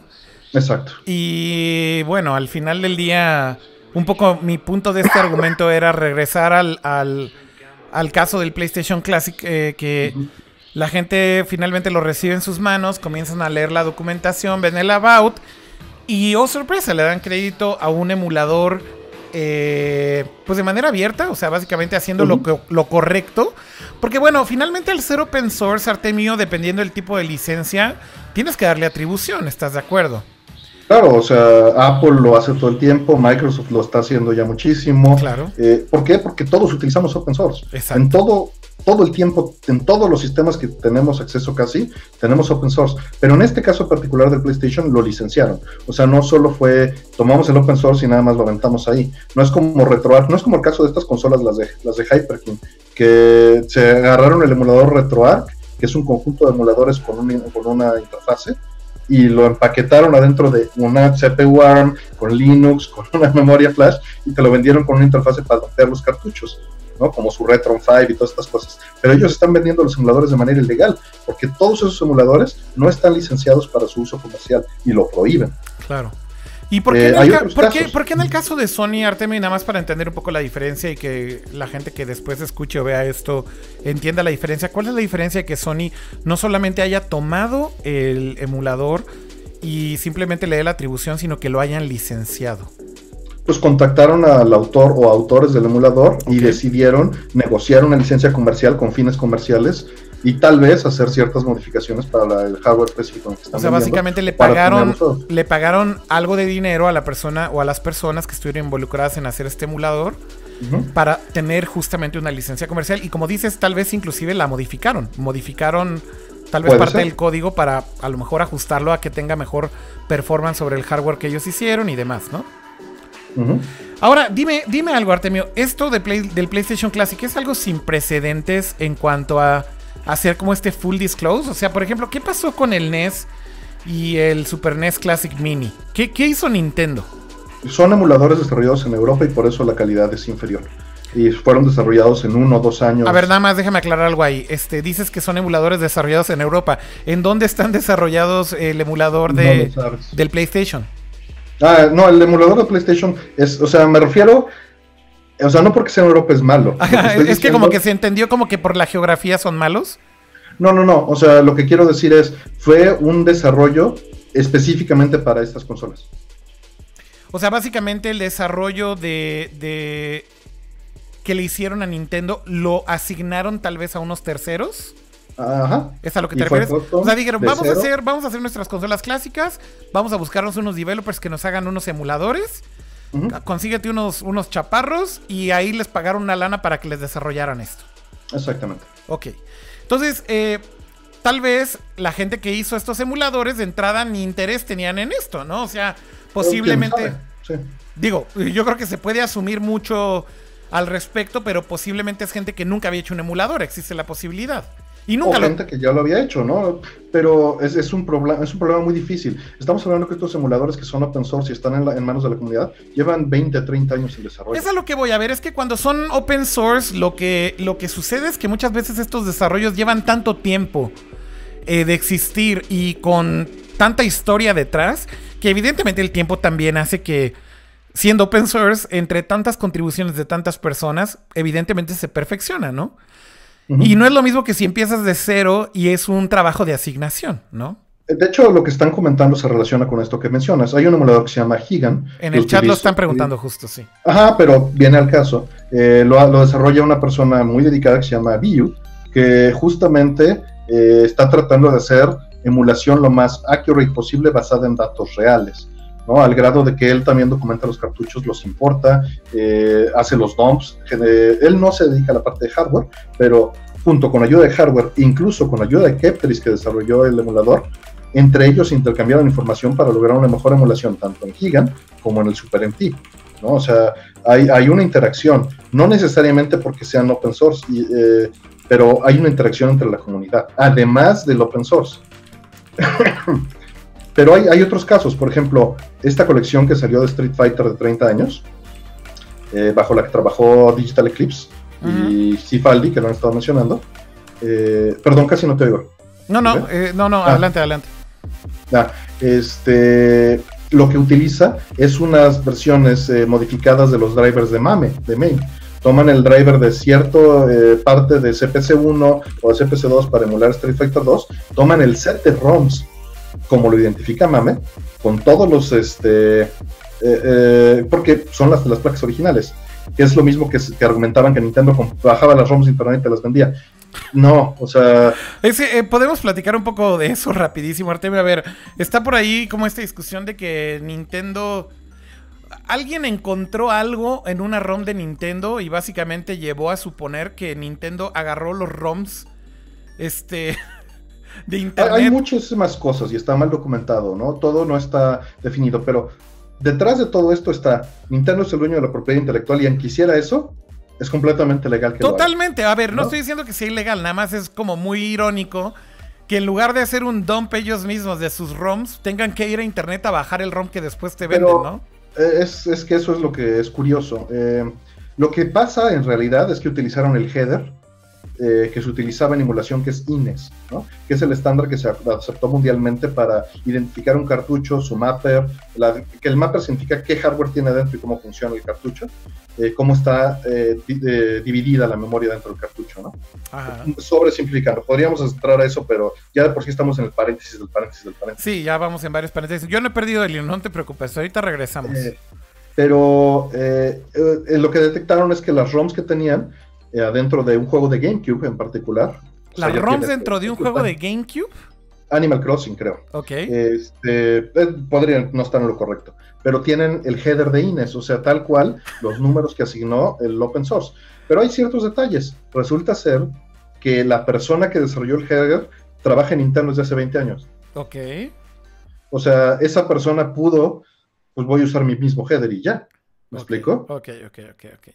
Entonces no es tampoco algo tan ridículo como que fueron a. Exacto. Como que fueron a. ¿Cómo se llama este sitio de emulación? E, emu. whatever. A whatever emulación website y bajarse las ROMs y subirlas por un FTP a su server, güey. Hay más caminos, pero además no solo es eso. O sea, vamos a suponer que sí utilizaron hardware para dompear, porque la gente que, que hacía los dumps o la gente que programaba las ROMs y el equipo con el que hacían las ROMs ya no existe ya no tienen a nadie que sepa utilizar un lector de prompts ni tienen las ROMs ahí guardadas. Todo eso lo pasaron a digital, muy probablemente, ¿me explico? Sí, es muy Y pon tú que lo tengan guardado en una bodega. ¿Cómo va a llegar el chavito recién graduado y va a utilizar tecnología de hace 20 años y la va a utilizar para hacer los ROMs? Pues sí, tal cual. O sea, tal vez lo que hace es conseguir el dumper que está, este, consigue un copiness y con eso lo dompea y le va a generar el header en Inés. No necesariamente, o sea, si yo ahorita dompeo un cartucho aquí en mi casa, va a ser idéntico al DOM que está en internet. Ok. O sea, no hay, eh, ¿cómo, garantizas que fue bajado de internet?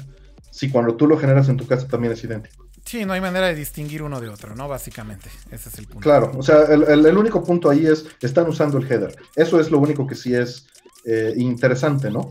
Pero el sustento también, o más bien, la contra de ese argumento es la persona que desarrolló el header trabaja en Nintendo. Oye, Artemio, y bueno, para tratar de regresar un poco después de todos los paréntesis, eh, lo que te decía es. Entonces, sí es un poco sin precedentes lo que hizo eh, eh, Sony, ¿no? Digo, para regresar un poquito a lo que explicabas de Nintendo, Nintendo asignó a hacer estos emuladores a un tercero, a un grupo de terceros, a un team, vete a saber hicieron sus propios emuladores, no decidieron utilizar algo open source, que muy posiblemente, y hay que aclarar esto, eh, el valor de esta discusión simplemente es para llegar a la conclusión de que tal vez si Nintendo hubiera decidido licenciar un emulador Urbina, la calidad de esa emulación hubiera sido mucho mejor si hubieran tomado algo open source que lleva años y años de la comunidad manteniéndolo y perfeccionándolo. ¿Estamos de acuerdo? Sin duda alguna. Y bueno, por lo menos en ese sentido hay que decir pues qué chido que Sony hizo eso, ¿no? Artemio, o sea, digo, es, es algo bienvenido y creo que es tal vez hasta el mejor camino posible, tal, tal vez, ¿no? Claro, por eso pues por eso tuitea lo que tuitea, ¿no? O sea, en eso sí estoy completamente de acuerdo. Sigue siendo emulación y no te llena de mucha felicidad. Y está el argumento de volver a comprar ahí el pedazo de plástico nada más para coleccionarlo. Pero bueno. Pero por lo menos está bien. Está bien hecho, es a lo que iba. La conclusión de todo esto es que por lo menos Sony lo está haciendo bien. Ya si la selección de juegos no le gustó a nadie es otra cosa. Esa es otra historia. A ver, ni siquiera hemos hablado de eso. A ver, pinche Artemio. Vamos a hablar rápido de la selección de juegos, güey. Yo creo que pusieron a alguien a, simplemente decir, agarra dos juegos de cada género que puedas licenciar fácilmente y que atraiga a todos los públicos para que quien la compre le gusten por lo menos dos. A ver, ahí te va, güey. Ahí te va la lista. Y hay algunos que creo que tú y yo jugamos muchos de estos en su época y posiblemente recuerdes que los jugamos, ¿no? Pero otros tal vez no. Este... Veamos. Battle Arena Toshinden. Toshinden creo que lo jugábamos con el chino, ¿no, Urbina? La neta, no. Yo sí lo jugaba con el chino, güey. Creo que por eso lo jugué. Nunca lo tuve, pero sí lo jugué. Este, Cool Borders 2, güey, son de esos juegos de relleno que metieron aquí. O muy gringo o muy de relleno. Este, Destruction Derby, sí fue un juego que marcó, me dio un antes y un después en el play. Era de los juegos como visualmente más impresionantes en su momento. Bueno, Final Fantasy VII, ni qué decir, esto fue una gran adición. Creo que era imperdonable si no incluían Final 7. Ah, perdón que te detenga tantito. También, todo depende cuál es la intención, ¿no? O sea, ahorita acabas de remarcar que Destruction Derby es importante por lo que representó en su momento. Ahora, ¿eso, ¿eso hace que esté en una compilación? Bueno, no necesariamente, no necesariamente, pero te voy a decir por qué Destruction Derby está en la compilación, porque es un juego first party. Y, también porque traía cierto público, ¿no? Bueno, tal vez traía cierto público, porque mira, el juego vendió bien. O sea, Destruction Derby, sobre todo en Estados Unidos, es un juego que, insisto, sí fue como medio emblemático por el tipo de gráficos. Pero además, insisto, es un juego first party, es de Sony. Así que la licencia es de ellos, es muy fácil incluirlo. Eh, Final 7, digo, ¿qué hubiera pasado si Final 7 no lo hubieran incluido, Artemio? No mames, Ar de Roma, ¿no? Sí, yo creo que pierde mucho de lo que de lo poco que tiene, ¿no? Pues digo, era como un must. O sea, yo creo que si hay dos, tres juegos que eran un must en, este PlayStation Classic, hablo de Final Fantasy VII y hablo de Metal Gear, por supuesto, ¿no? De Metal Gear Solid. Si estos dos no los incluyen, güey, la neta no es un pinche PlayStation Classic, güey. O sea, así de fácil, güey.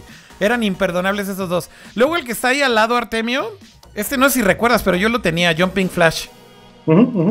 Sí, de hecho es la, es la continuación espiritual de un juego que se llama Geographic Seal de X68000. Sí. Es muy interesante. Sí, sí, sí. Y, y, de hecho Jumping Flash es un juego bueno, ¿eh? O sea, digo, para los que no lo hayan jugado en su momento, este, el juego está loco y medio bizarrón, tipo juego bizarro japonés. Este, eres un conejo que tiene que saltar y básicamente haces unos mega saltos en el escenario y algo que me encantaba hacer es que justo saltas y puedes voltear la cámara hacia abajo, entonces puedes ver tu altura. Y era un juego divertido, o sea, la mecánica de saltar en los niveles es bastante interesante y te mide la altura a la que saltas. Experimentación 3D, ¿no? Mucha experimentación, digo, básicamente es un juego experimental 100% del Play 1 de a ver qué podíamos hacer con este hardware, literal, ¿no? Este, ¿qué más? Eh, Intelligent Cube. Grand Theft Auto te lo brincaste, es un punto muy interesante. Estoy yendo de derecha a izquierda, ¿eh? entonces más bien no había llegado a Grand Theft Auto. Pero ah, perdón. ¿Puedes decir algo? ¿Puedes decir algo de Intelligent Cube? ¿Sabes algo acerca de este juego? Sí. A ver, pero, pero di por qué vale la pena que haya estado en esta selección. No creo que valga la pena que esté en esa compilación. Yo creo que está ahí porque es puzzle y tenían que palomear dos puzzles. Así de, güey, tienes que incluir dos puzzles, güey. Ya, incluye otro. como te dije hace rato, yo creo que tienen que meter dos fightings, dos pozos, dos de aventura, dos de suspenso, dos de acción, dos de disparos. Y este literal era para marcar ahí la palomita. Yo creo, es una maravilla de juego. ¿eh? Bueno, pues hay que tal vez recordarle a la gente que tiene ahora la oportunidad de jugarlos y compran el Classic, ¿no? Este, ¿qué pedo con Grand Theft Auto, Urbina? O sea, digo, ¿crees que también es No es lo que la gente va no, no va a ser lo que la gente espera.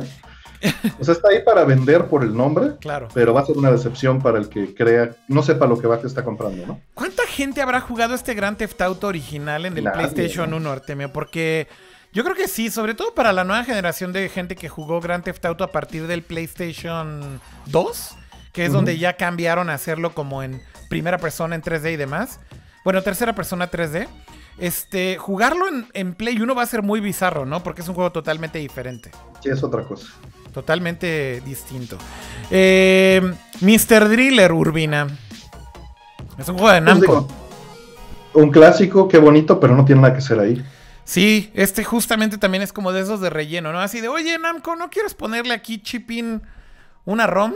y así de, güey, ponle lo que sea, güey. A ver, ya échame algo, ¿no? No, y aclarando, estos son ISOs, ¿no? sí. Bueno, este, Mr. Driller y luego está Oddworld eh, Apes Odyssey. Es un buen juego, es un buen juego. Creo que también no es tan emblemático, creo yo, del PlayStation 1. Eh, después tenemos ahí a Rayman. Eh, creo que también fue como pasarle la charola a Ubisoft, ¿no, Urbina? Sí, y es un gran juego también, pero pero sí eh, se siente como relleno, ¿no? Se siente como relleno 100%, o sea, y sobre todo creo que sí llegó un punto en el que estoy seguro que sí fueron con todas las compañías y fueron así de, bueno, a ver, Yubi, órale, danos algo, güey. Y ya, pues mete lo que sea, ¿no? Tal cual, este... Digo, lo que podemos decir es, esto no es para los gustos de nadie en particular, es para los gustos de todos. Exacto. Es como Star Wars. Exacto. O sea, Star Wars hoy en día trata de venderle al niño y trata de venderle al fan y trata de venderle al adulto que no sabe nada. Veo ahí, en el, veo ahí en el chat, por ejemplo, que dicen, este, en Twitch, eh, Karen Saura dice, faltó Inhander. Enhander es un gran juego, pero es, es de súper nicho eso. O sea, ¿quién diablos jugó Enhander en el PlayStation 1 en la época original? Yo también, Artemio, pero, pero creo que son juegos mega oscuros hoy en día, güey. Por Dios, esos juegos no eran masivos. estado el 2. Sí, sí, sí, sí, tal cual. Enhander, por cierto, el soundtrack es increíblissimísimo. La verdad es que es una joya ese soundtrack. Si nunca lo jugaron, vale la pena que lo chequen. Bueno, regresando a la lista. Aquí hay un par de juegos que creo que sí tenían que estar. Este. El primero de. Ah, perdóname, me brinqué algo muy importante de, la última línea. Resident Evil Director's Cut, muy bien. Resident Evil es un juego emblemático definitivamente para el Play 1 y creo que tenía que estar ahí sí o sí, ¿estás de acuerdo? Pero yo creo que tenía que haber estado el 2. No, yo creo que el 1, Urbina. A ver, el 1 sí marcó un antes y un después en este género y... Bueno, pero también estaba en Saturno.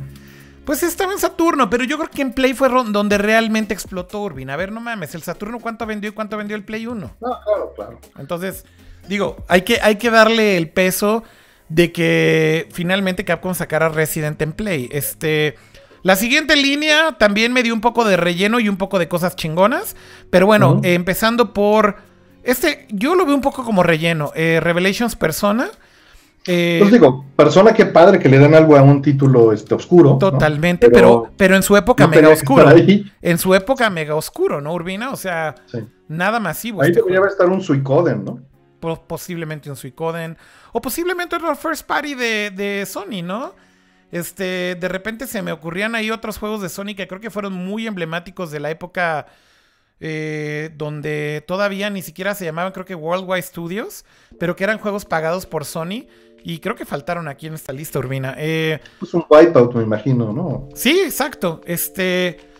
Luego está por ahí un juego que yo le tengo mucho cariño, que es Ridge Racer Type 4. Este, ese juego para mí marcó, creo que la generación de cierta manera, y creo que fue como de mis títulos favoritos en el Play 1. Mucha gente no sabe que el Reiko, de hecho, viene de Reiko Nagase. Y, viene de Reiko Nagase por Rich Racer. Y de cierta manera, sí, siempre fui muy fan de esa serie. Y básicamente a mí sí me da gusto que hayan rescatado un Rich Racer en, este, en esta compilación. Y es un gran juego. Además, Type 4 es de los mejores juegos de Rich Racer, creo. Este, El soundtrack también es una belleza. Y creo que vale la pena que, que, le den una checada al soundtrack. Y luego otro juego mega oscuro y que creo que era por checar, pero me da gusto que lo hayan incluido. Y es Super Puzzle Fighter 2 Turbo. Este es una maravilla de versus. Una maravilla de versus. Y es un juego que además jugamos hasta el cansancio, Artemio. Y en su época, ¿no? Creo que jugábamos retas de esta madre. Eh, recuerdo mucho en casa de Paco, de un amigo que tenemos en común, jugar horas y horas y horas de reta de Puzzle Fighter. Y creo que era el juego perfecto, ¿no? Puzzle, personajes de Street Fighter, super deformer, con un soundtrack increíble. La neta es que era el juego perfecto, ¿no? Artemio combinaba todo lo que nos gustaba, güey. Así es, ahí sigue la placa, aquí la tengo para luego armarlo rato. No, pues yo la neta me encantaría que lo volviéramos a jugar, pinche Urbina. Yo lo tengo en varias versiones, ¿eh? Tengo la versión física de PlayStation Vita, tengo la versión física de Game Boy Advance, que me gusta mucho. Yo tengo justo Game Boy Advance y Saturno. Y de hecho, Aiko y yo compramos este dos Game Boy Advance cuando, bueno, más bien ella, yo, yo compré un tercer Game Boy Advance cuando lo compró ella y cuando compró su Game Boy Advance compramos hasta el cable de Link y compramos dos copias del, Puzzle Fighter para jugar retas. O sea, la neta es que se disfruta muchísimo jugarlo con otra persona. Eh, y bueno, regresando un poco a la lista, Siphon Filter, creo que es un juego importante para Estados Unidos. Eh, hay que decir que Siphon Filter en América o en otras partes del mundo probablemente no fue tan importante, pero en Estados Unidos fue un título que vendió chingo mil copias. Este, y que hay mucha gente que sí le tiene mucho cariño, ¿no? Y para terminar la lista, a ver, otro fighting. Eh, la charola se la pasaron, como ya decíamos, a Namco y pusieron Tekken 3.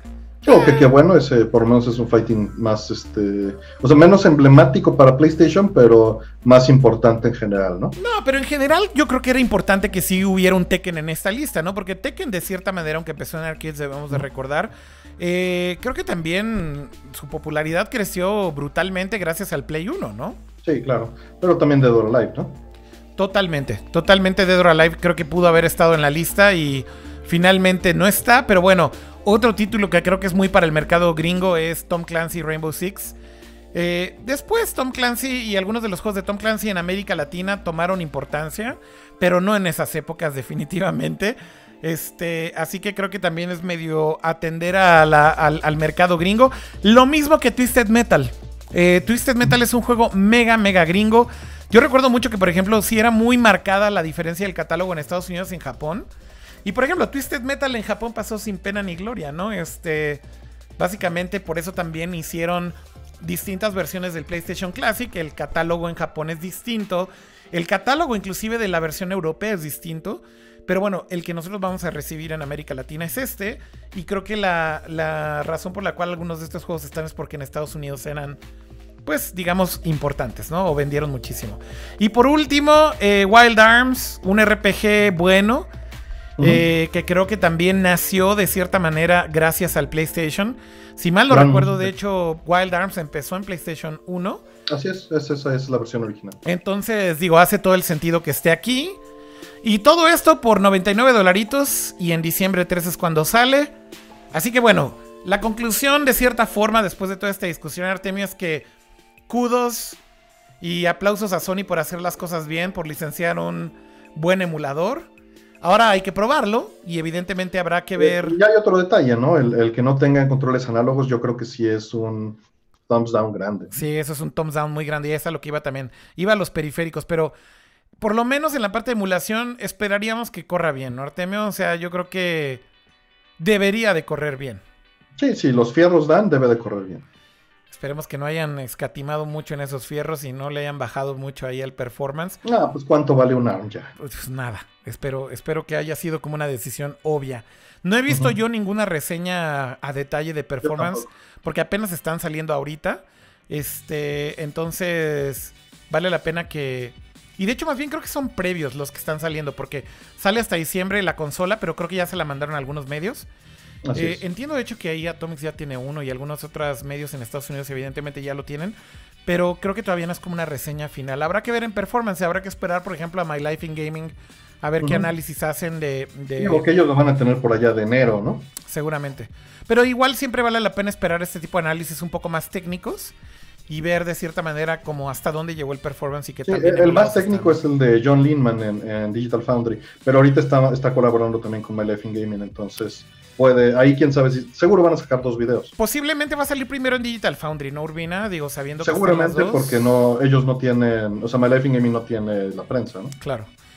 Pues muy bien. Eh, y entonces digo, la conclusión es buena hasta cierto punto y nada más hablar de ese detalle. No tiene controles análogos, Urbina. Este. Bueno, finalmente hay que recordar que también durante mucho tiempo, Artemio, eh, jugamos con controles este, digitales, ¿no? Digo, en PlayStation. Yo recuerdo haber. Gran Turismo, chavo. A ver, pero Gran Turismo no está ahí en la lista, güey. Entonces. por eso. Mira, yo recuerdo de hecho, Artemio, que el primer juego que justificó utilizar un control análogo fue de hecho Gran Turismo. Porque tenía esta. Está muy bien y recuerdo perfecto por qué lo mencionas. Tenía esta configuración escondida en las opciones del control, donde si tenías un control análogo, por primera vez podrías poner el acelerador y el freno en un stick y el volante en otro stick análogo. Y esto era algo mega revolucionario en su momento. Porque básicamente podías controlar, ahora sí, con cierta presión, qué tanto frenabas, qué tanto acelerabas. Y evidentemente la dirección era mucho más precisa que, por ejemplo, Rich Racer, cuando jugabas eh, con control digital, Eh, madres, güey. La neta es que era un arte, güey. O sea, tenías que jugarle a darle taps, ¿no? Este. Y corregías el volante dándole poquitos taps hacia un lado, poquitos taps hacia el otro. Entonces, creo que tiene una cierta razón de por qué decidieron no meter análogo. Y creo que tampoco es un big deal, ¿no, Urbina? Muchos de estos juegos se jugaron con control digital. Hay algunos juegos en los que inclusive no se justifica tener control análogo. Es más, yo te diría de la lista, ¿cuáles se justifica tener control análogo?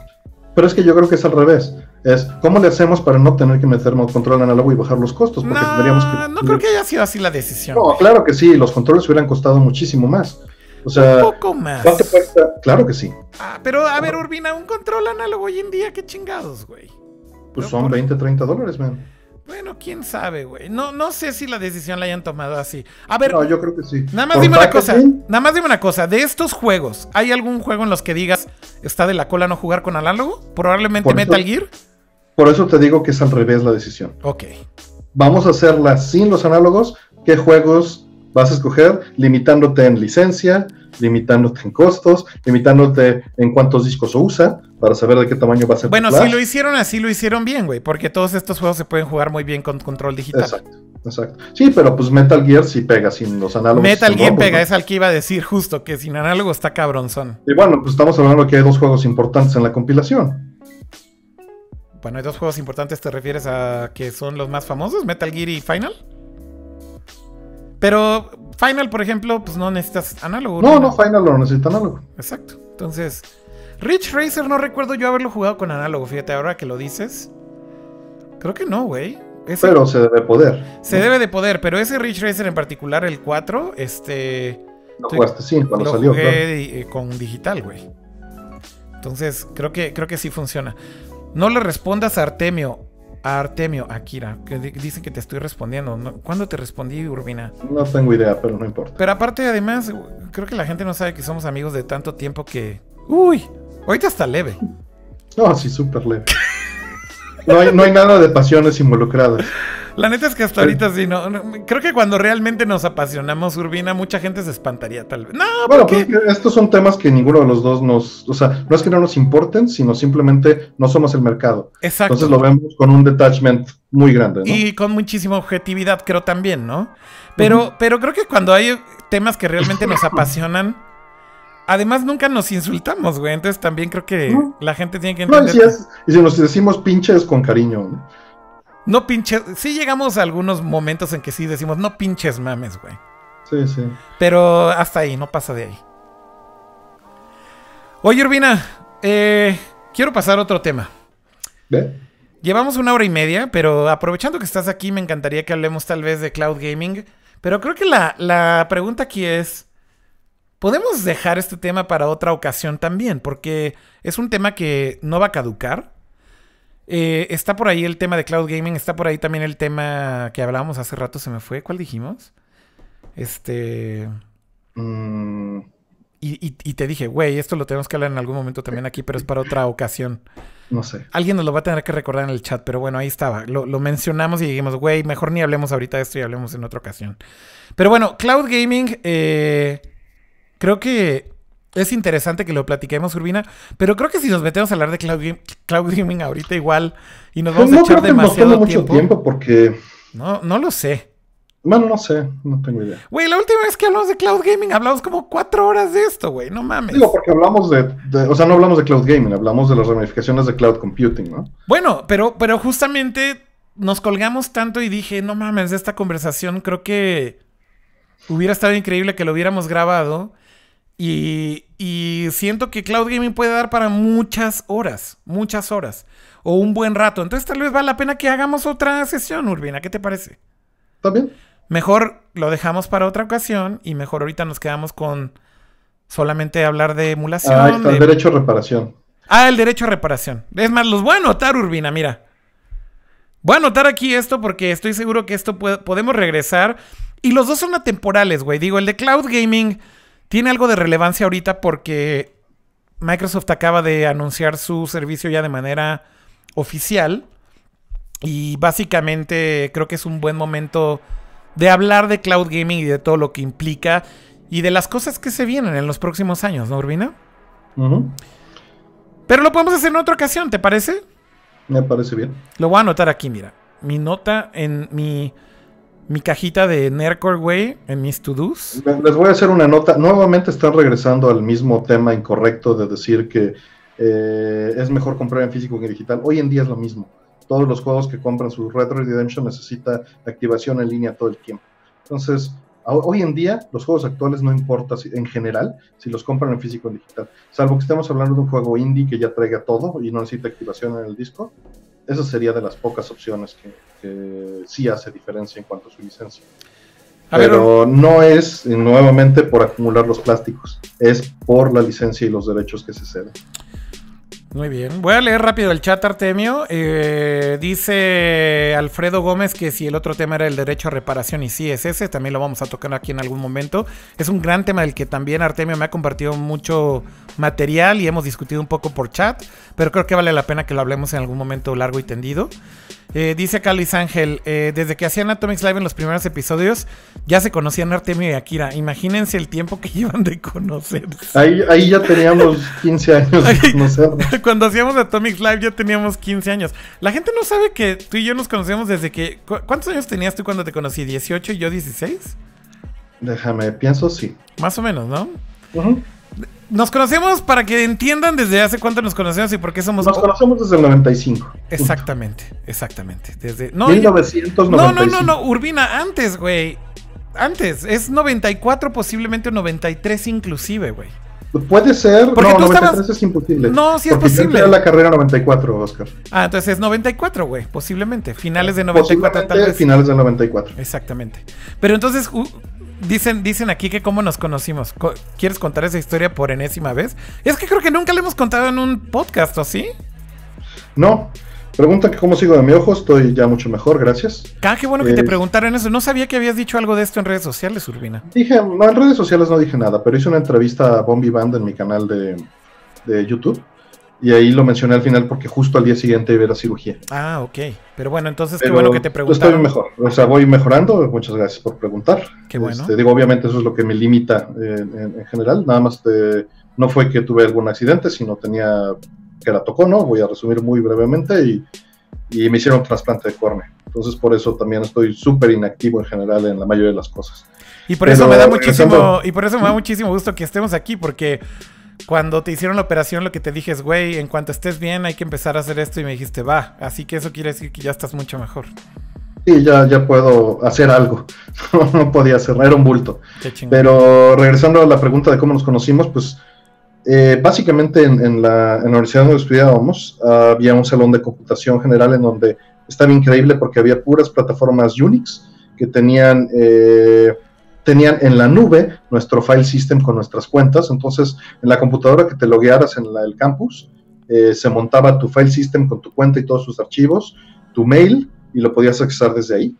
Eh, eso se lograba por NIS y NFS en, un sistema operativo AIX, eh, en una red estrella que diseñó. Este AIX, güey, de IBM.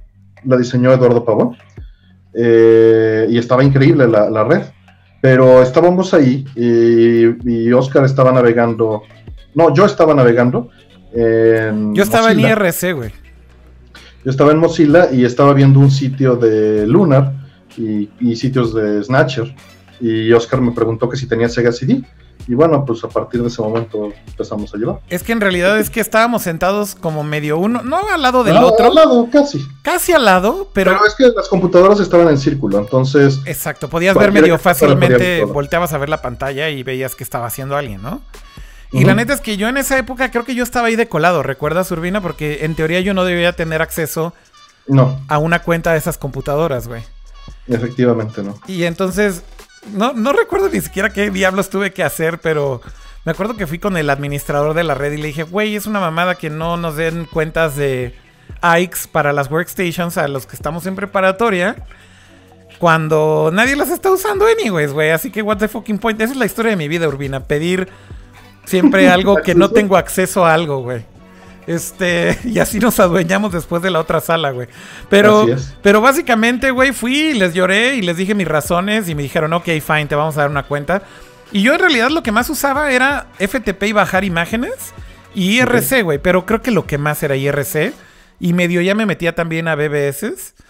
Mm. Y recuerdo que en, en esa ocasión yo estaba en, en- en un BBS, estaba justamente posteando cosas de videojuegos. Entonces por eso como que volteo a tu pantalla y así lo primero que ves es una imagen de Lunar. Y digo, no mames, este güey, ¿por qué tiene una imagen de Lunar en su pantalla, güey? Pinche Sega CD, nadie lo conoce en México, güey. Y yo en ese entonces también tenía Sega CD, entonces te dije, güey, ¿tienes Sega CD? Y tú, sí. ¿Juegas Lunar? Sí. ¿Qué otros juegos tienes de Sega CD? Y ya empezamos a hablar de pinches juegos de Sega CD y valimos madre, Urbina. Así es. Sí, yo, yo me la pasaba también en BBS, en el Deliteso, precisamente. Yo también en el Eliteso y en el Aloha. En, eh, yo a Loja no entraba y me la pasaba en los mods, en un MUD que es un multi-user dungeon. Que imagínense que es como, como hoy en día sus- este, los juegos online, pero habíamos 200 o 300 conectados a un RPG en el estilo de Dungeons and Dragons que era solo texto, pero podías este, hacer emote de muchas secciones y describir las cosas. Y bueno, me la pasaba yo en eso. Oye, Urbina, y yo creo que con esta explicación entonces ya el, el dude que decía que no te respondiera no tiene ni puta idea de cómo nos hemos llevado toda la vida, güey. Digo, a veces sí hemos tenido discusiones muy acaloradas y a veces las tenemos, pero jamás es de emputarnos. Nada. O sea, ya nada más a veces nos terminamos mandando la chingada y a- mejor cambiamos de tema. Sí, o, o quedarse callado un rato y luego volverlo a discutir más fríos. También la última vez que estuve en Score, mucha gente decía, ¿por qué le discutes? Y yo así de, güey, yo Artemio lo veo como mi amigo, güey, de toda la vida, no como nada de, de, de, de, de otra, de otra manera, vaya, ¿no? O sea, nada personal ni mucho menos. Más bien es como, tenemos ya como estas libertades de decirnos todo, ¿no? Así es. Oye, Urbina, entonces vamos a hablar en estas próximas emisiones de, de estos dos temas. Me encantaría que regreses y que hablemos de cloud gaming largo y tendido y de todas las implicaciones y de lo que esto eh, puede significar. Y en otra ocasión también de este tema importantísimo también del right to repair y de todo lo que está pasando en Estados Unidos y pues cómo esto va a terminar afectando de alguna manera a cómo consumimos dispositivos electrónicos, ¿no? Creo que es interesantísimo todo esto. De información, ¿no? Sí, exacto. Eh, así que creo que vale muchísimo la pena eh, que lo hablemos en algún momento. Y dicen acá, ¿qué dicen? Recuerdo que una vez Akira mencionó en Mugen que tiene un amigo con un sitio dedicado a Kojima y que lo iban a invitar al programa. Pues ese amigo es Artemio. O sea, Artemio antes tenía un sitio. No sé si ya no lo tienes, Artemio, pero bueno, todavía tienes... sitio sigue ahí, sí. Sí sigue ahí, ¿no? Este... ¿Cómo se llama el sitio? Se me olvidó el nombre ahorita. JunkerHQ.net. JunkerHQ.net, exactamente, Junker. Bueno, cuando hablé de ese amigo que tenía, era Artemio, evidentemente. Y bueno, finalmente. De ahí es de donde viene todo esto. Oigan, eh, pero bueno, igual estaban preguntando ahorita, ¿qué diablos pasa con Aircore? ¿Por qué no está Kama? ¿Por qué no está Pato? Y, y nada más quería hacer una aclaración. Eh, cuando anuncié que íbamos a hacer ahorita este show, Artemio, había dicho también que iba a hacer un par de anuncios eh, que son importantes, o bueno, por lo menos importantes para mí, para el show. Y básicamente es que me di cuenta que personalmente quiero hablar de más temas. Y que un poco lo que me estaba pasando es que eh, a Pato y a Kama, quienes quiero muchísimo además, y que me divierto también mucho haciendo el show con ellos, nos dimos cuenta, de hecho, los tres que no podíamos como salirnos de muchos temas. Y realmente creo que con ellos dos tengo una cierta química para hablar de ciertos temas. A Kama lo conozco también de toda la vida. Este, Kama trabajó con nosotros haciendo diseño en Atomics y bueno, lo conocemos también desde muy chavito.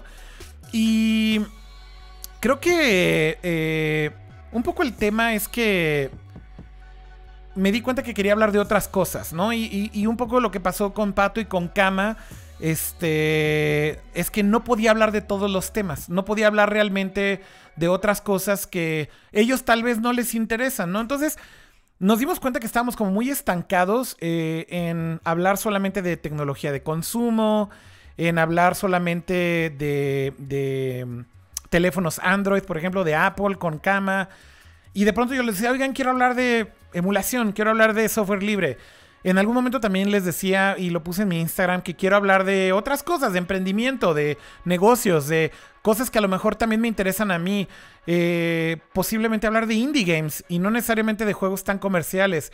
Y entonces lo que me di cuenta es que realmente Nerdcore debe de ser un show en donde eh, tenga invitados de acuerdo al tema Y dependiendo del tema, evidentemente está el invitado y eso creo que puede hacer que sea mucho más profunda la plática, eh, que sea mucho más amena y que también podamos alargarnos en estos temas sin que alguien sienta que tal vez no pertenece a estos temas. Y creo que ese es el por qué empezamos hoy con eh, Artemio. Eh, básicamente la idea con Artemio es que hablemos de temas muy específicos que sé que a Artemio le, interesan mucho, como por ejemplo software libre, como por ejemplo simulación. Y esa es la idea de que Artemio esté de invitado ocasional y que cada que queramos hablar de estos temas podamos hacer el show con él. Además de Artemio, evidentemente la idea es que eh, tenga otros invitados en estos otros temas, como ya les decía.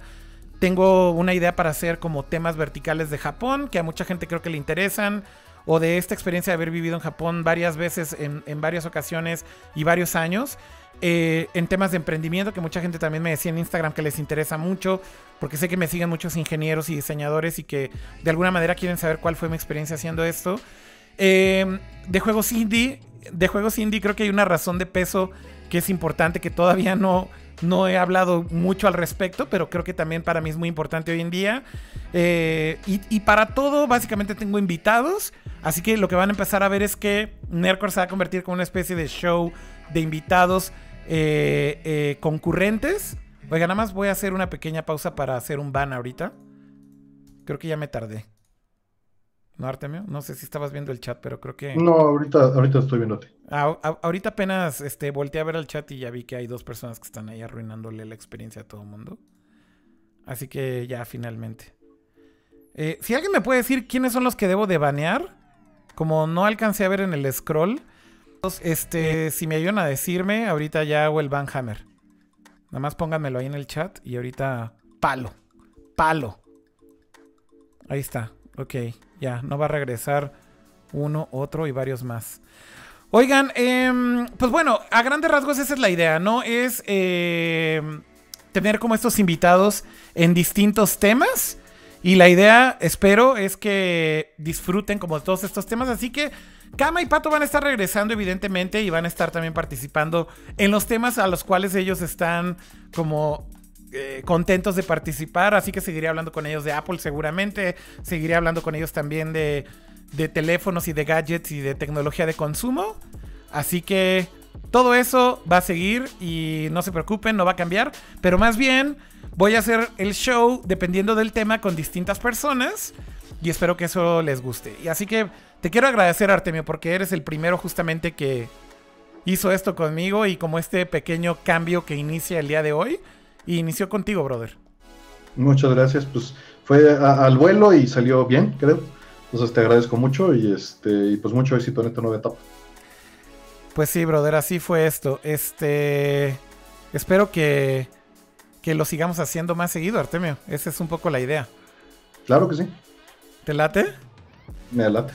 Oigan, eh, estoy, ya voy a ir al chat ahora sí. Este, ya hice algunos bans. No sé si todos los que tenía que banear, pero bueno, ya banea uno. Ah, creo que falta Walker, ¿no? Sí, Walker creo que también se tiene que ir. Ok, aquí está Walker. Adiós. Bye bye. No regreses. Adiós. Listo. ya, ya quedaron todos los que tenían que quedar. Eh, bueno, dicen que les da gusto que esto pase. Estaba diciendo por aquí Fernando Ibarra eh, que le da gusto y que espera, que invite, por ejemplo, a gente de Barcade. Mi idea es esa, invitar a gente de Barcade, invitar a gente de Atomics también. Por ejemplo, cuando quiero hablar de juegos más actuales, la idea es tener a gente que está hablando y, y que es especialista de todo esto de juegos actuales. Así que qué mejor que tratar de invitar a gente de Atomics, gente que que tal vez como un Asher o un Claudio podrían aportar muchísimo y es mi intención invitarlos para esto. Pero por ejemplo también eh, algo que voy a hacer de hecho la próxima semana y que los invito a que lo vean es voy a tener un especial, eh, más bien un especial, sino más bien un invitado especial dedicado a hablar de juegos indie. Es un dude que se llama Mario, que de hecho deberían de seguir si es que no lo conocen. Eh, su usuario en Twitter es arroba afk guion bajo MCZ, se llama Mario y bueno, él tiene un podcast muy cool que básicamente empezó a hacer hace apenas un año o una cosa así, ¿no, Artemio? dedicado a indie developers. Ya tiene dos. Yo creo que ya tiene dos. ¿Dos años? Ok. Y básicamente habla eh, solamente de indie developers, de juegos indie, pero sobre todo de los creadores de estos juegos indie. Y los entrevista en su podcast y la verdad es que me encanta lo que está haciendo. Y le dije, oye, ¿por qué no eh, eh, hacemos un, un vertical contigo en donde hablemos solamente de juegos indie. Así que él es el siguiente que va a estar aquí la próxima semana. Y todos ellos van a ser recurrentes. básicamente mi intención es que Artemio regrese cada X tiempo. Eh, cuantas veces quiera, evidentemente, pero sobre todo que tengamos temas que sé que le van a gustar hablar y sé, que le van a dar como gusto hablar de estos temas.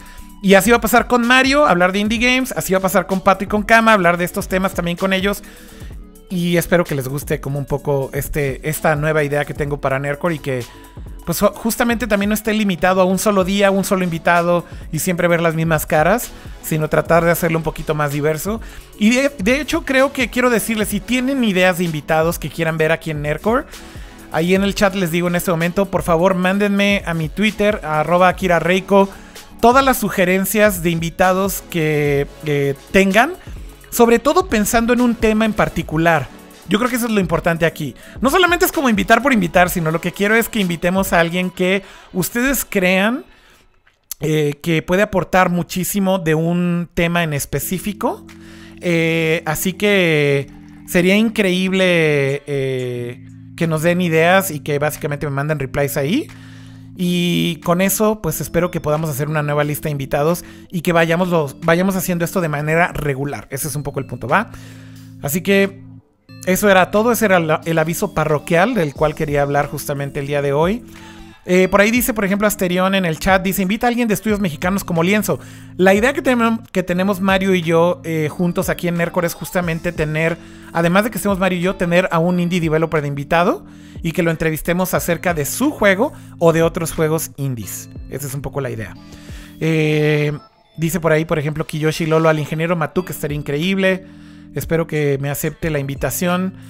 Eh, dicen que sea Rollman. También creo que se puede invitar a Rollman en algún momento. Y justo también creo que con Artemio en algunos casos podría ser eh, bueno. Eh, dicen que si Karki, que si Densho. Bueno, mándenlos por Twitter. Y les agradezco muchísimo. Dicen que no alcanzaron a escuchar el Twitter de Mario. Se los vuelvo a decir. Arroba AFK-M de mamá C de casa Z.